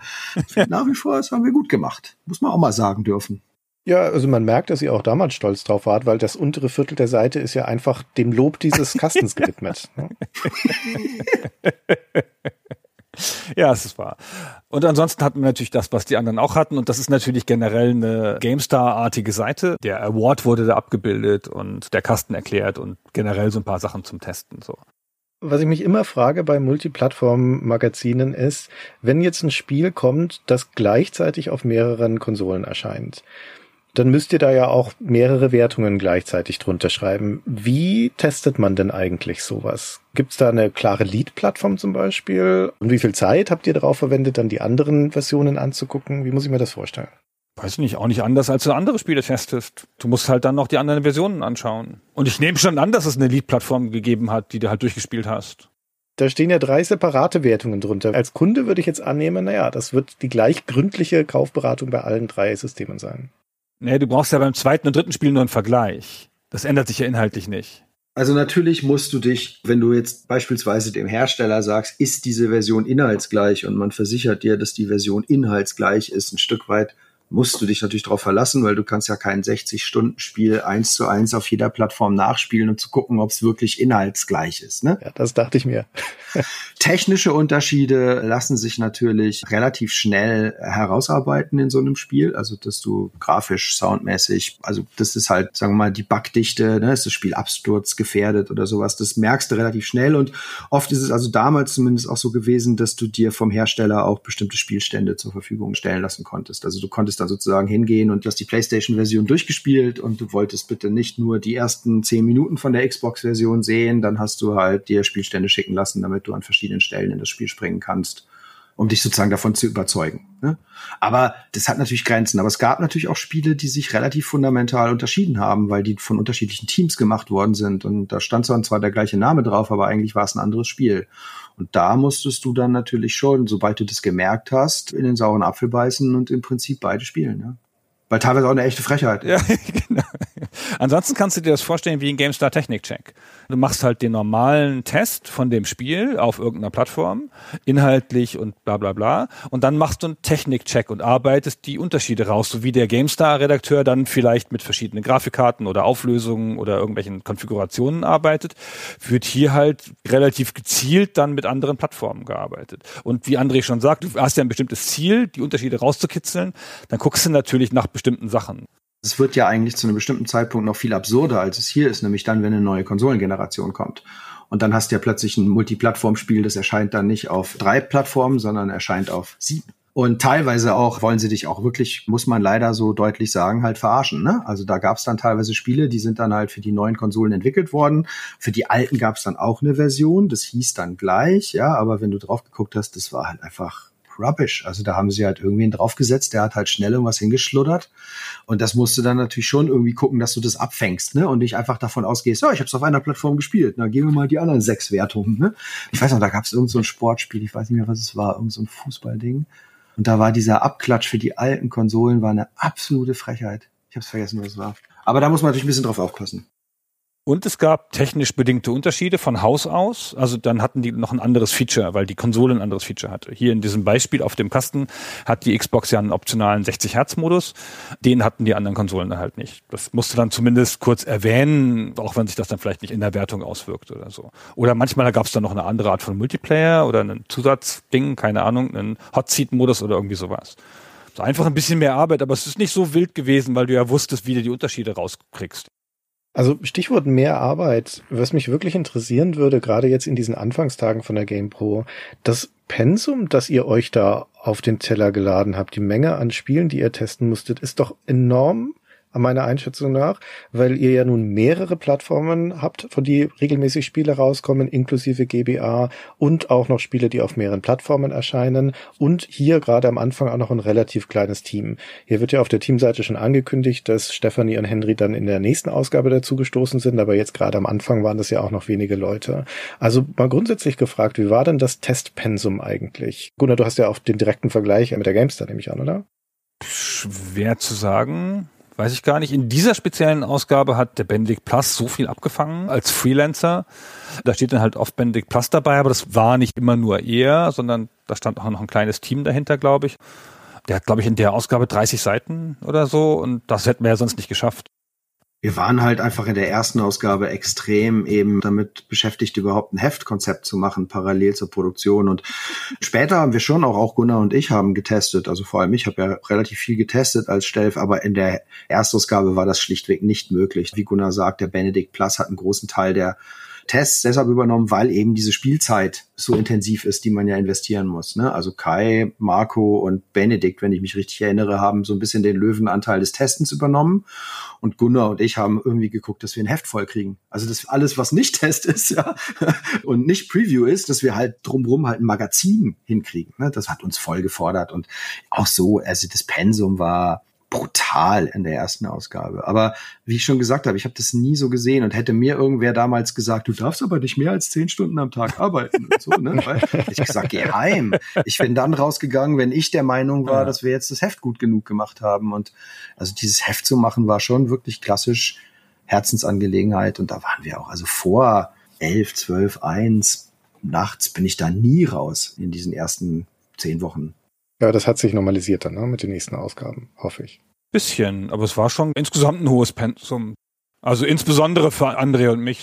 Die GamePro war okay, sonst würde sie heute nicht mehr bestehen, offensichtlich erfolgreich genug, aber wie wir ja eben schon so ein bisschen suffisant angemerkt haben, sie ist natürlich in einen sich rapide verschlechternden Zeitschriftenmarkt reingerutscht und hat damit natürlich nie wirklich die Erwartungen erfüllt, die wir so grundsätzlich an das Heft hatten. Und das hat natürlich Auswirkungen auf die Ressourcen und auf die ganze Teamkonstellation gehabt, so dass wir eigentlich, sage ich jetzt mal so, wir waren bei der GamePro immer, immer ziemlich unter Strom. Aber nicht mehr so schlimm wie in der Erstausgabe. Also das schon. Ja, Stichwort Team. Auf dieser Doppelseite auf der rechten Seite sieht man das Team und man sieht auch nochmal schön die Cartoon-Figuren. Jetzt müsst ihr die Geschichte nochmal erzählen. Wieso diese Cartoon-Figuren? Meiner Erinnerung nach ist das meine Idee, aber korrigiere mich gerne. Ich war ein großer Fan von Penny Arcade, von dem amerikanischen Webcomic und ich habe die Leute von Penny Arcade angeschrieben, den Taiko und habe die gefragt, ob die mir einen Comic machen. So ein Set von Comicfiguren für meine Redaktion. Dann haben die ja gesagt und dann haben die eine Zeichnung von mir gemacht. Die habe ich leider irgendwann verloren. Und dann habe ich gesagt, ja, die Zeichnung ist okay. Jetzt machen wir halt die ganze Redaktion. Und dann haben die gesagt, ah, Entschuldigung, wir haben hier diesen überraschenden Erfolg und wir haben jetzt für sowas keine Zeit mehr. Ciao. Und dann waren die plötzlich weg. Sonst hätten wir jetzt sensationell Penny Arcade Cartoons gehabt, was echt schon ganz schön cool gewesen wäre. Wir hatten den Comic später mal in der GamePro, ne? Den haben wir selber übersetzt und lizenziert. Genau, und hinterher gab es dann sogar eine Kooperation mit denen und haben dann Sachen von denen lizenziert. Und dann haben wir halt das nächstbeste gemacht. Ich weiß nicht mehr, wo wir den her hatten, den Robert Kraus. Es war ein Kumpel von Costa. Genau, und dann haben wir halt mit dem gesprochen, haben dem die eine Figur gezeigt, die die Penny Arcade Jungs gemacht haben und hat gesagt, mach mal sowas in der Art, wiedererkennbare Comiczeichnungen. Und das sollte der prägende Look des Heftes werden. Wir haben dann natürlich nicht auf die normalen Bilder verzichtet, aber die kamen schon noch im Heft vor, sieht man ja hier auch. Aber fand das weiterhin cool. Also fand ich eine gute Idee. Finde es auch gut. Ja, das ist ein Alleinstellungsmerkmal. Und der Stil ist auch echt cool, das stimmt. Im Gegenteil, ich wünschte, wir hätten irgendwie sowohl den Fokus, die Muße und die Ressourcen gehabt, um das eigentlich noch viel weiter zu denken und noch viel stringenter. Weil man sieht natürlich jetzt das DVD-Menü nicht, aber ich fand auch im DVD-Menü war das halt einfach super hübsch. Und man hat zumindest bei der GamePro DVD sofort gesehen, dass es nicht die GameStar ist. Aha. Also das DVD-Menü mit der Fliege, wir wollten halt immer, dass der, und vielleicht kommt da auch ein bisschen, dass es doch am Ende doch relativ nah an der GameStar war, wir waren immer sehr darauf bedacht, dass sich Leute da zurechtfinden. Also auch der Single-Format-Leser oder Leute, die wir von anderen Spielemagazinen rüberholen wollten ins Multiformat, dass die sich irgendwie wiederfinden, dass die sich zu Hause fühlen, dass die ein Magazin finden, das sie irgendwie kennen. Also zumindest von der Grundstruktur her. Ne? Vielleicht hat uns das manchmal auch zu konservativ gemacht in unseren heftmacherischen Entscheidungen, dieser Wunsch, dass die Leser sich zurechtfinden, wenn sie zu uns kommen. Aber ich finde auch nach wie vor super Entscheidung mit den Comicfiguren. Bin super happy damit. Wir hatten die auf Visitenkarten und das war nachgerade spektakulär, dass du dann halt eine Visitenkarte hattest mit deinem Comicbild drauf. Und das war auch toll. Also mit großem Stolz haben wir die in der Industrie rumgegeben und alle fanden das schön. Vielleicht als kleine Anekdote, ich habe mir, als ich geheiratet habe, habe ich mir vom Robert die Comics, also auf der Einladungskarte waren von Robert Comics von meiner Frau und von mir. Ach, süß. Also meine Figur war auf meiner Hochzeitseinladungskarte und wir haben sie dann bei der Tortenfee in Fürstenfeldbruck für die Hochzeitstorte auch dann aus Marzipan nachbauen lassen. Also auf unserer Torte waren diese. Comicfiguren drauf, ja. Ach cool, sehr schön. Von den ganzen Leuten hier aus eurem Team habe ich die wenigsten Erinnerungen an den Marco. Wie lang war der dann eigentlich dabei? War nicht so lange dabei. Also nicht mal ein Jahr, glaube ich. Okay. Nicht mal sechs Monate, glaube ich. Der kam von Computec oder der war gerade frei, glaube ich, ne? Der war eine Zeit lang Chefredakteur von so einem Online-Magazin und zu dem Zeitpunkt dann aber, ich glaube, der war verfügbar. Der hatte, glaube ich, gerade nichts. Genau, der konnte auch sofort anfangen. psgamer.de war das, glaube ich, oder so. Auf jeden Fall war es so ein Online-Magazin. Du kanntest ihn aber von der Playzone, oder? Genau, ich kannte den noch von Computec, genau. Da kamen ja dann auch Henry und Steffi her. Ne? Ich habe halt natürlich, ich sage jetzt mal, mit Steffi und Henry ganz bewusst meine persönlichen Favoriten, von denen ich der Meinung war, dass sie zu uns gehören und zu uns kommen müssen, da mich bemüht, die loszueisen, was dann auch zum Glück gelungen ist. Okay. Testteil beginnt wieder mit einer von diesen Verlegenheitsseiten. Ich glaube, da müssen wir jetzt nicht weiter drauf eingehen. Hersteller-Hotlines, ey, voll geil. das ist eine sehr wichtige Information, das hier zu haben. Dann überlasse ich euch die Bühne für die Tests. Gibt es etwas, was euch da ins Gedächtnis zurückspringt, wenn ihr da so drüber lest? Was mich heute noch ärgert, ist, dass im DTM Race Driver Test ein Interview mit einem PR-Manager drin ist. Das ist ja was, was in der Preview gehört, allenfalls ein Interview. Das hat im Test nichts zu suchen. Ich begreife nicht, warum der Marco das gemacht hat und wie wir das haben durchgehen lassen können. Ich verstehe es nicht mehr. Aber es ist immerhin Döler. Es ist immerhin Fabian. Ja, ist alles gut. Ja, ja. Und er hat auf dem Foto ein übergroßes Spielzeugauto in der Hand. Voll das geile Foto, voll das geile Foto. Aber Gunnar hat natürlich vollkommen recht. Also ich sage jetzt mal, die Spielepresse ist jetzt sicherlich nicht die Speerspitze des Investigativjournalismus, aber ein Interview mit einem PA-Manager in einem Spieletest geht natürlich überhaupt nicht. Also, ah mai. Aber der DTM Race Driver Artikel hat ein sehr schönes Layout-Element, nämlich diese Fußzeile mit lauter kleinen freigestellten Autobildchen unten. Das finde ich sehr schick. Insgesamt ein sehr solider Artikel, finde ich. Ist alles cool dran. Ich bin ganz zufrieden. An den Meinungskästen, da sieht man auch einen Teil dieses Grundlayouts wieder, die dieses Comic-Element aufnehmen und wo diese Überschrift so eine Art Sprechblase bildet in diesem Kasten. Das finde ich auch heute noch ganz hübsch. Ansonsten kann man da jetzt auch drüber springen. Dann kommt ein historisches Missverständnis als nächstes auf Seite 71, nämlich der Fancheck. Aber vielleicht bevor wir auf den, oh, bevor wir auf den Fancheck kommen, den habe ich verdrängt. Ey, glaubst du mir, dass ich mich da nicht mal mehr dran erinnern konnte, dass wir das gemacht haben? Das gibt auch Gründe, warum ich das verdrängt habe. Aber vielleicht noch mal ganz grundsätzlich, weil du auch gesagt hast, es ist ganz hübsch geworden. Ne? Man muss diese Entstehungsgeschichte halt wirklich dahingehend verstehen extrem viel in diesem Heft ist mit der heißen Nadel gestrickt, aber die meisten Tests eigentlich nicht. Weil wir von vornherein gesagt haben, die Tests müssen passen. Wenn die Tests in der ersten Ausgabe nicht passen, dann haben wir gleich verloren. Deswegen auch so viel vom Benedikt in der ersten Ausgabe und so. Die Entstehung der Testberichte war weitestgehend abgekoppelt von dem restlichen Vollwahnsinn, der diese erste Ausgabe geprägt hat, ja. Also die Leute, die ihre Tests gemacht, geschrieben und erstellt haben, die konnten sich da halt eben auch drauf konzentrieren. Also der Testteil, der ist halt entstanden, wahrscheinlich in der gleichen Art, wie er zu dem Zeitpunkt auch bei einer GameStar oder in irgendeiner anderen Reaktion entstanden ist. Also die waren da weitestgehend verschont von dem Komplettwahnsinn, der so drumherum abging. Also deswegen vielleicht auch wirkt es meiner Meinung nach auch aufgeräumter mit Ausnahme des Fanchecks. Ja, der Fancheck, das ist eine Seite, das ist so eine Art Mini-Reportage, würde ich sagen, von drei Lesern, die ihr euch eingeladen habt und die durften Tekken 4 spielen. Ihnen wird kein Wort gegeben per se, sondern das sind Zitate, die in den eigentlichen Fließtext mit einfließen. Ich möchte mal schnell einen Satz oder zwei vorlesen gegen Ende dieses Fließtexts. Da steht nämlich, der Abend rast vorbei, während die Jungs am Pad alles geben. Nach drei Stunden ist die Show vorbei. Unser Fancheck-Team tritt den Heimweg an. Und mit diesen fünf Zeilen von 46 Zeilen habe ich zehn Prozent des Fließtextes schon vorgelesen. Also jetzt seid ihr dran. Wie kam es dazu? Was war der Gedanke und seid ihr da stolz drauf? Es ist alles meine Schuld, alles meine Schuld. Ich fürchte auch, es ist auch meine Erinnerung. das ist in diesem ganzen Schwachsinn alles meine Schuld. Ich habe das irgendwie für eine clevere Idee gehalten, so eine Art Lasertest zu machen. So ein bisschen wie die PC Games, dieses Einbinden auch rechtzeitig früh mit und ey, heiße Nadel, ja dieser Fancheck hat stattgefunden am Dienstag, dem 20.8. Am 29.8. war das Heft im Kiosk. Also neun Tage vorher haben wir uns diesen Luxus noch geleistet. Und dann hatten wir aber nicht so ein richtiges Konzept und nicht so richtig viel Platz dafür, nämlich mit einer Seite. Und dann ist das halt so zusammengehauen, ehrlich gesagt.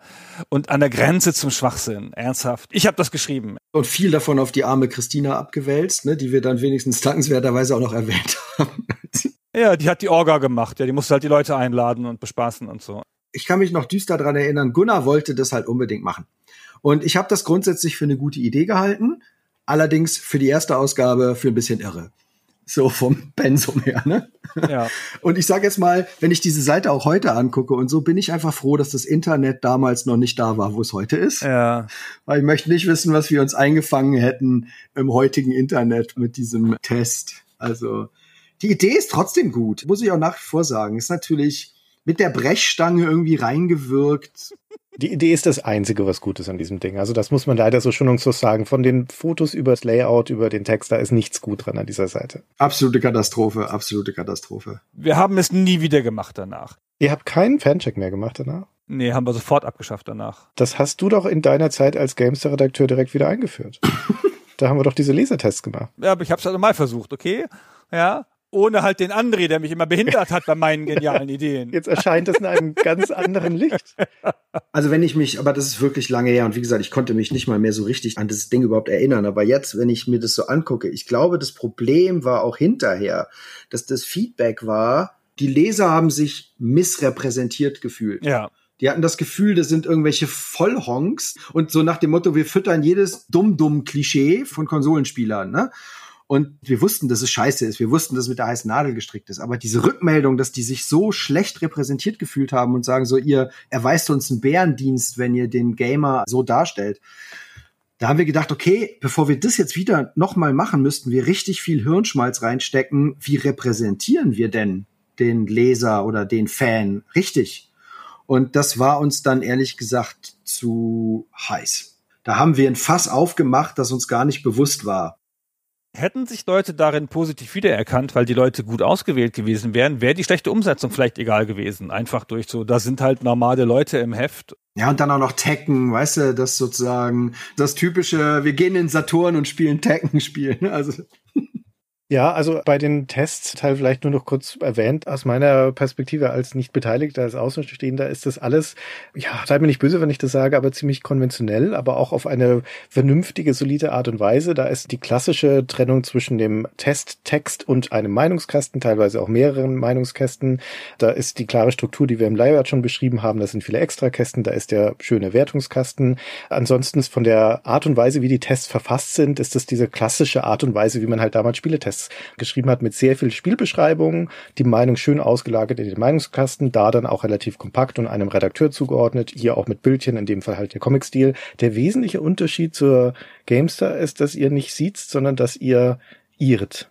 Und allgemein versucht die Sprache einfach ein bisschen flapsiger, ein bisschen alternativer zu halten. Und da gehört dieses Plural-Duzen natürlich dazu. Ich gebe dir recht, von der Struktur und vom Formalen her gesehen ist es ein Spielemagazin. Wie gesagt, wir waren immer sehr darauf bedacht, klar zu machen, wir sind seriös, auch wir testen und du findest dich hier sofort wieder als Leser, der du von einem PlayStation Single Format kommst zu uns. Wir wussten halt, wir müssen die Leute da wegkriegen von diesen mega hochauflagigen Single Format Heften. Wir haben den Unterschied eher versucht, über die Sprache an sich zu finden. Und deswegen auch zum Beispiel das Duzen. Und man sieht es hinterher bei der Most Wanted Liste, bei so leicht flapsigen, also wir sind immer ein bisschen flapsiger in den Kästen. Da steht dann immer nicht irgendwie, kommt nicht oder so, sondern da steht so, nee, ganz bestimmt nicht für die Konsole oder sowas. Ne? Also das sind so Sachen so im Kleinen, wo man immer versucht hat, so sich nicht ganz so ernst zu nehmen und das alles ein bisschen Augenzwinkern da zu machen. Also ist auch nicht übermäßig flapsig. Ne? Also das ist schon alles ganz solide so grundsätzlich. Also es sind ja eine ganze Reihe Tests in der Erstausgabe und das geht runter bis auf Viertelseiter oder im Fall von den GBA-Spielen sogar runter bis auf eine Listenform, wo dann nochmal Wertungen vergeben werden für ferner Liefentitel, die einfach nur einen Listeneintrag bekommen. Ich lese daraus, euer Anspruch war, alles zu testen. Ja, soweit. Aber schon, ja. Ich meine, wir haben eine Wertung gegeben für Stuart Little 2. Das ist tatsächlich eine Debatte, die auch noch sehr viel später, sehr viel länger die Redaktion so geprägt hat. So müssen wir eigentlich alles testen? Müssen wir als Redaktion einen Vollständigkeitsanspruch haben? Gerade als dann die Spielewelt ja noch viel diversifizierter wurde. Also so mit diesen ganzen Service-Spielen oder so Phänomenspielen, wo dann Leute nur noch ein Spiel spielen, Counter-Strike oder irgendwas und sich da halt so ganz viele Subgenres bilden. So muss eine Spieleredaktion alles testen, was im Monat rauskommt. Aber damals, wenn ich mich richtig erinnere, nee, wir hatten schon deswegen auch die 600 Spiele und die 397 Spiele im Testüberblick. Wir hatten schon diesen Vollständigkeitsanspruch. Was im Monat rauskommt, soll getestet werden haben wir nicht geschafft. Aber das war sicherlich wirklich der Anspruch, der eben darin resultiert, dass wir da einzeilige Gameboy-Tests machen. Sind selbst die dann im Testcheck aufgetaucht eigentlich? Weißt du das noch? Gameboy nicht. Nee, Gameboy konnte man nicht abgreifen damals. Da hätte man wirklich drauf filmen können. Der hatte, glaube ich, keinen adäquaten Videoausgang. Handheld haben wir nicht im Testcheck gehabt, wenn ich mich richtig erinnere. Okay, was ihr dafür hattet, ist ein anderer Standard dieser Ära, nämlich einen Tippsteil. Ja, erstaunlich. Auch wieder mit einer eigenen Anlaufseite, die ähnlich hilflos ist wie die anderen. Immerhin ein Tipp des Monats dabei. Und ein Info-Icon ohne Icon. Oh ja, das haben wir ein paar Mal vergessen. ja, sehr gut. Kein Ausrufezeichen, kein Fragezeichen. Das gab's öfter, ehrlich gesagt. Das ist ein paar Mal passiert. Dieses ganze Kastenelement mit der Zeile da drin ist alles nicht so gewollt. Da sind viele solche kleine Unebenheiten im Layout drin, die man jetzt so deutlich sieht. Zum Tippsteil gibt's sonst gar nichts zu sagen. Es war halt einfach Standard damals. Ne? Wir haben halt Cheats und Lösungen gemacht. Relativ viel. Also es waren 20 Seiten Tipps sicherlich drin in dem Heft. Musste halt machen. Ja, wir sind jetzt in diesem Servicebereich, wo dann so die bunten Rubriken kommen von den Leserbriefen über irgendwelche Charts und Vorschaulisten und so weiter. Aber, und wie gesagt, auch da schon, ne, dieses Thema mit dem Forum, das war wirklich so ein Ding, das war Gunnar immer wichtig und dass das Online-Feedback da schon eine Rolle gespielt hat. Weiß nicht mehr, wieso wir das entschieden haben oder wo das herkam, aber im Nachhinein, wenn ich so drauf gucke, ist das jetzt nicht das naheliegendste in so einer Erstausgabe, ne? Doch, doch, doch. Es ging nicht anders. Wir wollten zwei Seiten Leserbriefe haben und wir hatten noch keine Leserbriefe. Also auch sehr meine Antworten da, die ich ja im Forum gegeben hatte, nochmal abgedruckt, um zu zeigen, guck mal, wie responsiv wir sind und wie wir da hinterhergehen wenn man dir halt damals gesagt hat, da muss jetzt noch eine Seite herkommen, war dein Automatismus zu sagen, dann hole ich mir die aus dem Netz. Weißt du, ich hole das Forum wieder zurück ins Heft. Und ich glaube nicht, dass, wir reden hier immer noch über 2002, ne? dass das jetzt der naheliegendste Impuls von jedem gewesen wäre. Aber das finde ich ist wirklich so ein richtiges Gunnar-Ding. Das war Gunnars Automatismus. Ich hole mir das dann halt vom Forum. Also dieses Bewusstsein für die Webpräsenz oder für das Internet-Outlet, das war, finde ich, bei dir schon extrem ausgeprägt in einer Zeit, in der das noch nicht selbstverständlich war für viele Redaktionen oder Redakteure, das so ausgeprägt immer mitzudenken. Und da finde ich, kommt das schon so ein bisschen her. Man hätte auch noch eine zweite Seite komische Briefe zusammenfurzen können. hätte ich die easy gemacht. 20 Minuten hätte ich dir ein paar Briefe gefurzt. Also. also wir haben jetzt an ein, zwei Stellen schon Seiten erwähnt, die mit der heißen Nadel gestrickt wurden. Dann können wir auch mal Seiten erwähnen, die sehr gut gelungen sind, wie ich finde, nämlich diese Most Wanted Doppelseite, die ja eigentlich nur eine Vorschau ist auf kommende Titel. Die ist zwar sehr strukturiert, aber da funktioniert dieses Kastenlistenformat, das ihr da gebaut habt, hervorragend. Das sieht sehr schön aufgeräumt aus.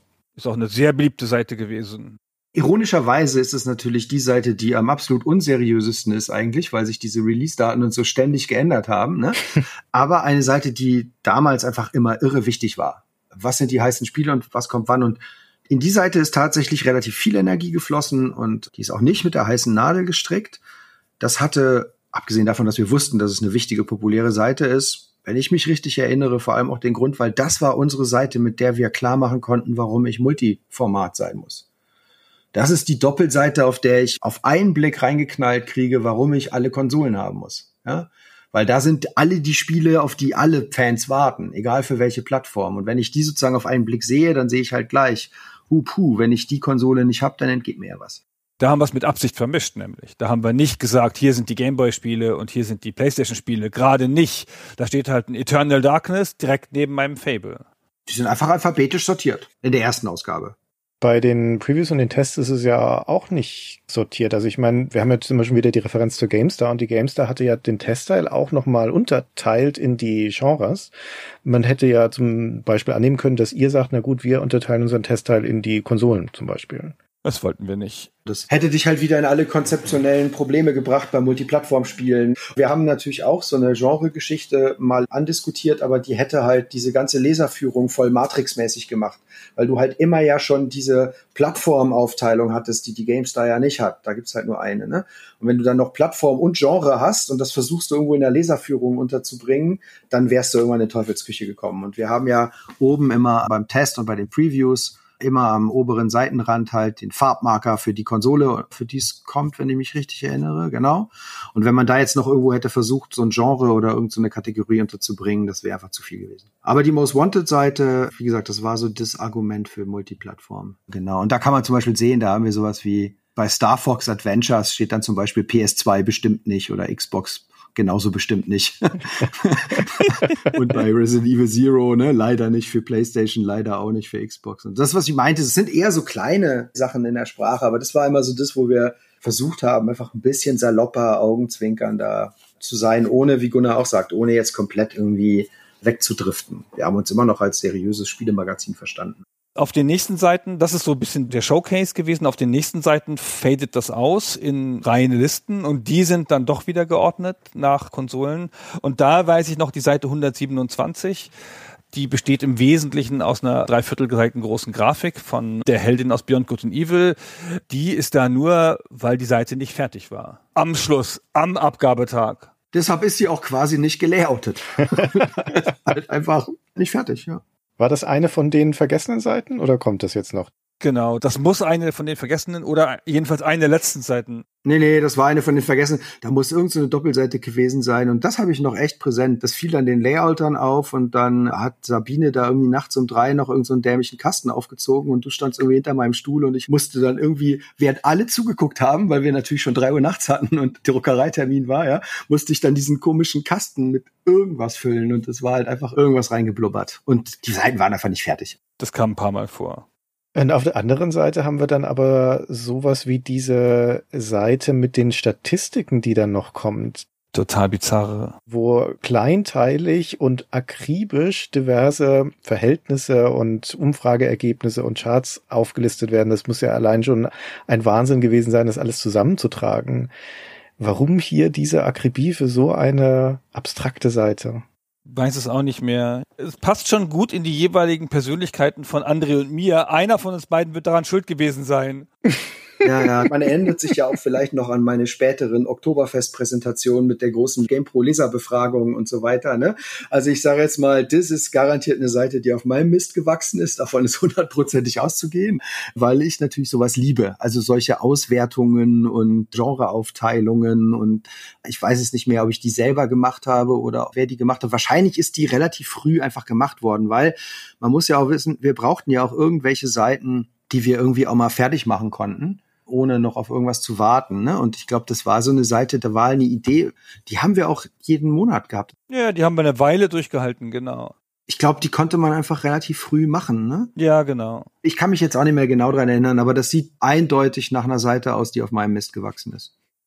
Wir nähern uns dann so langsam dem Ende des Hefts, aber vorher gibt es auch noch mal einen Technikteil. War das ähnlich wie bei der GameStar auch der Versuch, sich attraktiv für Anzeigenkunden zu machen?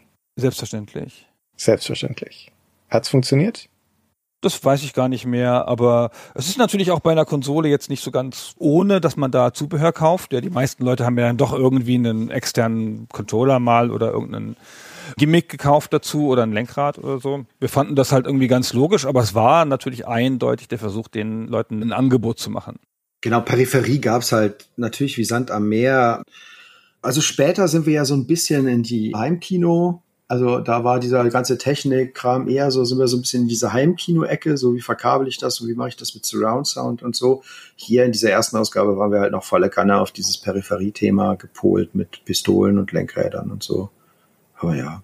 Das ist ja auch der Klassiker. Da musstest du ja bloß einfach hochhalten und sagen, ich bin eine Redaktion, dann haben sie dir 25 Muster geschickt. Ja, die haben dich halt überkippt damit, ne? Aber auf der anderen Seite, ey, ganz ehrlich, wenn der Test am Ende immer nur mehr oder weniger in dem Tenor endet, Entschuldigung, aber der Originalcontroller ist nun mal das 9 Plus Ultra, ne? ja, muss aber auch irgendwie drinne sein, ne? So Lenkräder, Lichtpistolen testen gehört in so ein Konsolending aber schon irgendwie rein. Ne? Braucht es ja für einige Spiele auch die Peripherie macht das ja auch bunt. Und da waren ja auch dann News zu den Zubehörsachen und sowas wie ein, ein limitierter GBA und in der Platin-Version, sowas haben wir dann auch eher da noch abgefeuert. So obskures Japan-Zubehör vorstellen und so war ja auch immer schon cool. Also man kann schon auch bei Konsolen viel machen, aber das war jetzt sicherlich keine Rubrik, wo ich jetzt sage, wegen der ziehen wir jetzt irgendwelche Leser oder so. Ja, und dann haben wir noch eine interessante Rubrik zum Abschluss, beziehungsweise es läuft ja immer noch unter Technik aus irgendeinem Grund nämlich DVDs, also Film-DVDs, ein Mediensprung hier nochmal drin. Mhm. Sagt mal da noch was dazu. Sagst einfach nur daran, dass wir mit der PS2 eine DVD-Konsole hatten naja, auch drei Gründe. Natürlich, viele Leute hatten einen DVD-Spieler zu Hause damit, ja, durch die Playstation halt. Dann hatten wir einen Redakteur mit dem Kai, der halt wahnsinnig themenaffin war, wo du nichts weiter machen musstest und sagen, ich will überhaupt nicht wissen, wie du das machst. Am Ende der Ausgabe hast du da irgendwie zwei Seiten fertig und dann wurden die magisch fertig. Und dann musste man sich überhaupt nicht drum kümmern. Ja, ich habe die grob gegengelesen, da gab es keinen Einfluss von mir. Von André sicher auch nicht. Das hat alles der Kai so gemacht, hatte da Bock drauf der hatte auch die Connections und der wusste, wo er das Zeug herholt und der war wahnsinnig fachkundig und der wollte es auch gerne machen und wir fanden es halt auch logisch und naheliegend, ne? Hinterher hat er noch sich dann selbst verwirklicht und diese Trash-Rubrik gemacht und dann Trash-Filme besprochen da drin. Auch das war eindeutig der Versuch, ein Angebot zu machen an Filmfirmen, dass wir da anzeigentauglich waren. Hat aber auch nicht geklappt. Nee. Warum stehen da eigentlich nirgendwo Redakteurskürzel drüber? Auch in dem ganzen Hardware-Teil stehen keine Redakteurskürzel. Gibt, glaube ich, keinen Grund. Okay. Na gut. So, kommt noch die Vorschau. Wir haben bei News, glaube ich, nie Kürzel gemacht, oder? Weiß ich gar nicht mehr. Egal, genau. Und dann gab es eine Vorschau, weil die GameStar auch eine hatte. das ist ja auch eine gute Art und Weise, das Heft zu beenden. Also die war jetzt konventionell so. Wir haben halt auch da wieder versucht, zu jeder der Konsolen ein Thema zu finden, logischerweise, ja. Damit sich jeder schon mal vorfreuen konnte und halt auch ein Multiformat-Thema. Dann haben wir da die Comics nochmal eingesetzt, weil noch ein weißer Fleck war. Ja, Mai, das war's halt. Aber ihr habt der Versuchung widerstanden, noch eine Satire- oder Spaßseite einzubauen. Ja, Gott sei Dank. ja, ja, schade. Ja, ich glaube, es wäre so, als hätten wir Raumschiff Game Pro gemacht. Das wäre der Tropfen gewesen, der das fast zum Überlaufen gebracht hätte. Hat sich auch niemand freiwillig gemeldet, der sowas machen will. Und wir haben da nie drüber nachgedacht. Ich kann mich da gar nicht daran erinnern, dass das jemals Thema gewesen wäre. Das haben wir nie vorgehabt. Nee, das wollten wir auch nicht. Die Wahrscheinlichkeit, dass das eher peinlich ist als witzig, ist auch sehr groß. Ja, das kann ich auch gut verstehen, wenn man sagt, nee, machen wir nicht. Und ich meine, jetzt, wo ich das sehe, war das nicht richtig bitter für uns, das mit dem Vice City? Das hat sich irgendwie volle Kanne überschnitten, oder? Also ich meine, das ist dann rausgekommen, sagen nach der Ausgabe vor der nächsten oder irgendwie sowas steht ja auch da irgendwie andeutungsweise. Wir hatten noch irgendwie mal eine Zeit lang gehofft, wir könnten das irgendwie reinwursten und groß damit aufhängen oder sowas. Ich erinnere mich düster. Genau, dann der erste Vice City Test wollten wir sein, glaube ich, ja. Und das klappt aber nicht.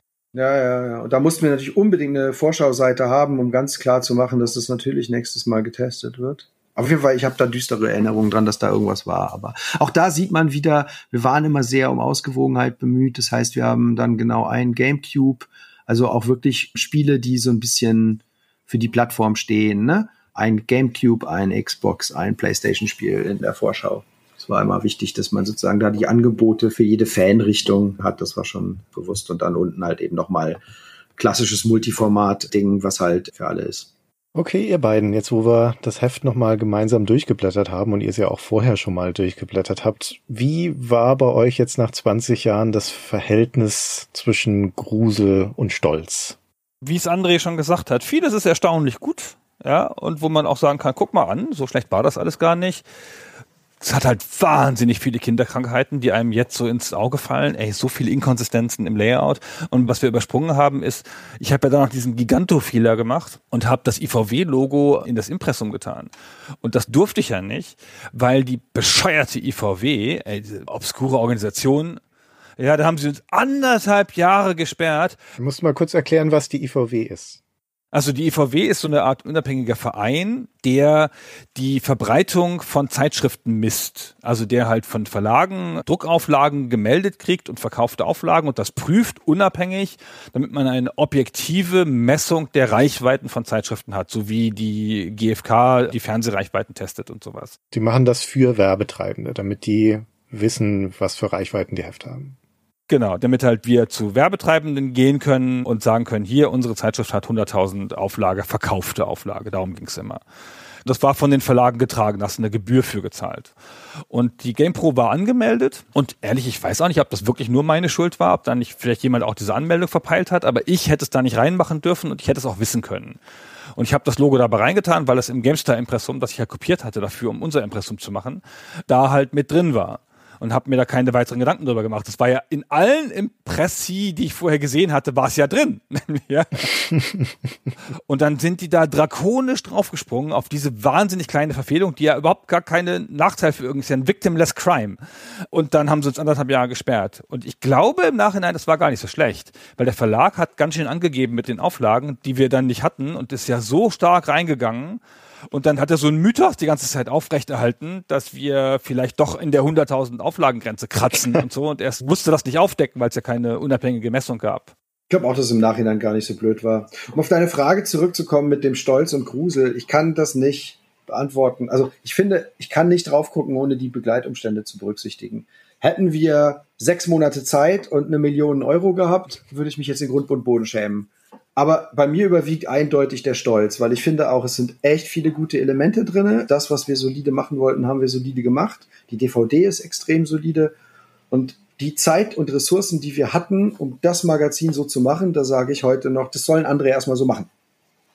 Also gerade Gunnar und ich haben echt, echt, echt viel unseres Hirnschmalzes, unserer Energie und wirklich auch gemeinsamer Energie da reingesteckt. Und ich glaube, dass wir ungewöhnlich viel zustande gebracht haben, weil wir uns auch wirklich sehr, sehr gut ergänzt haben und eine gute Energie hatten, glaube ich, in dieser Launchzeit.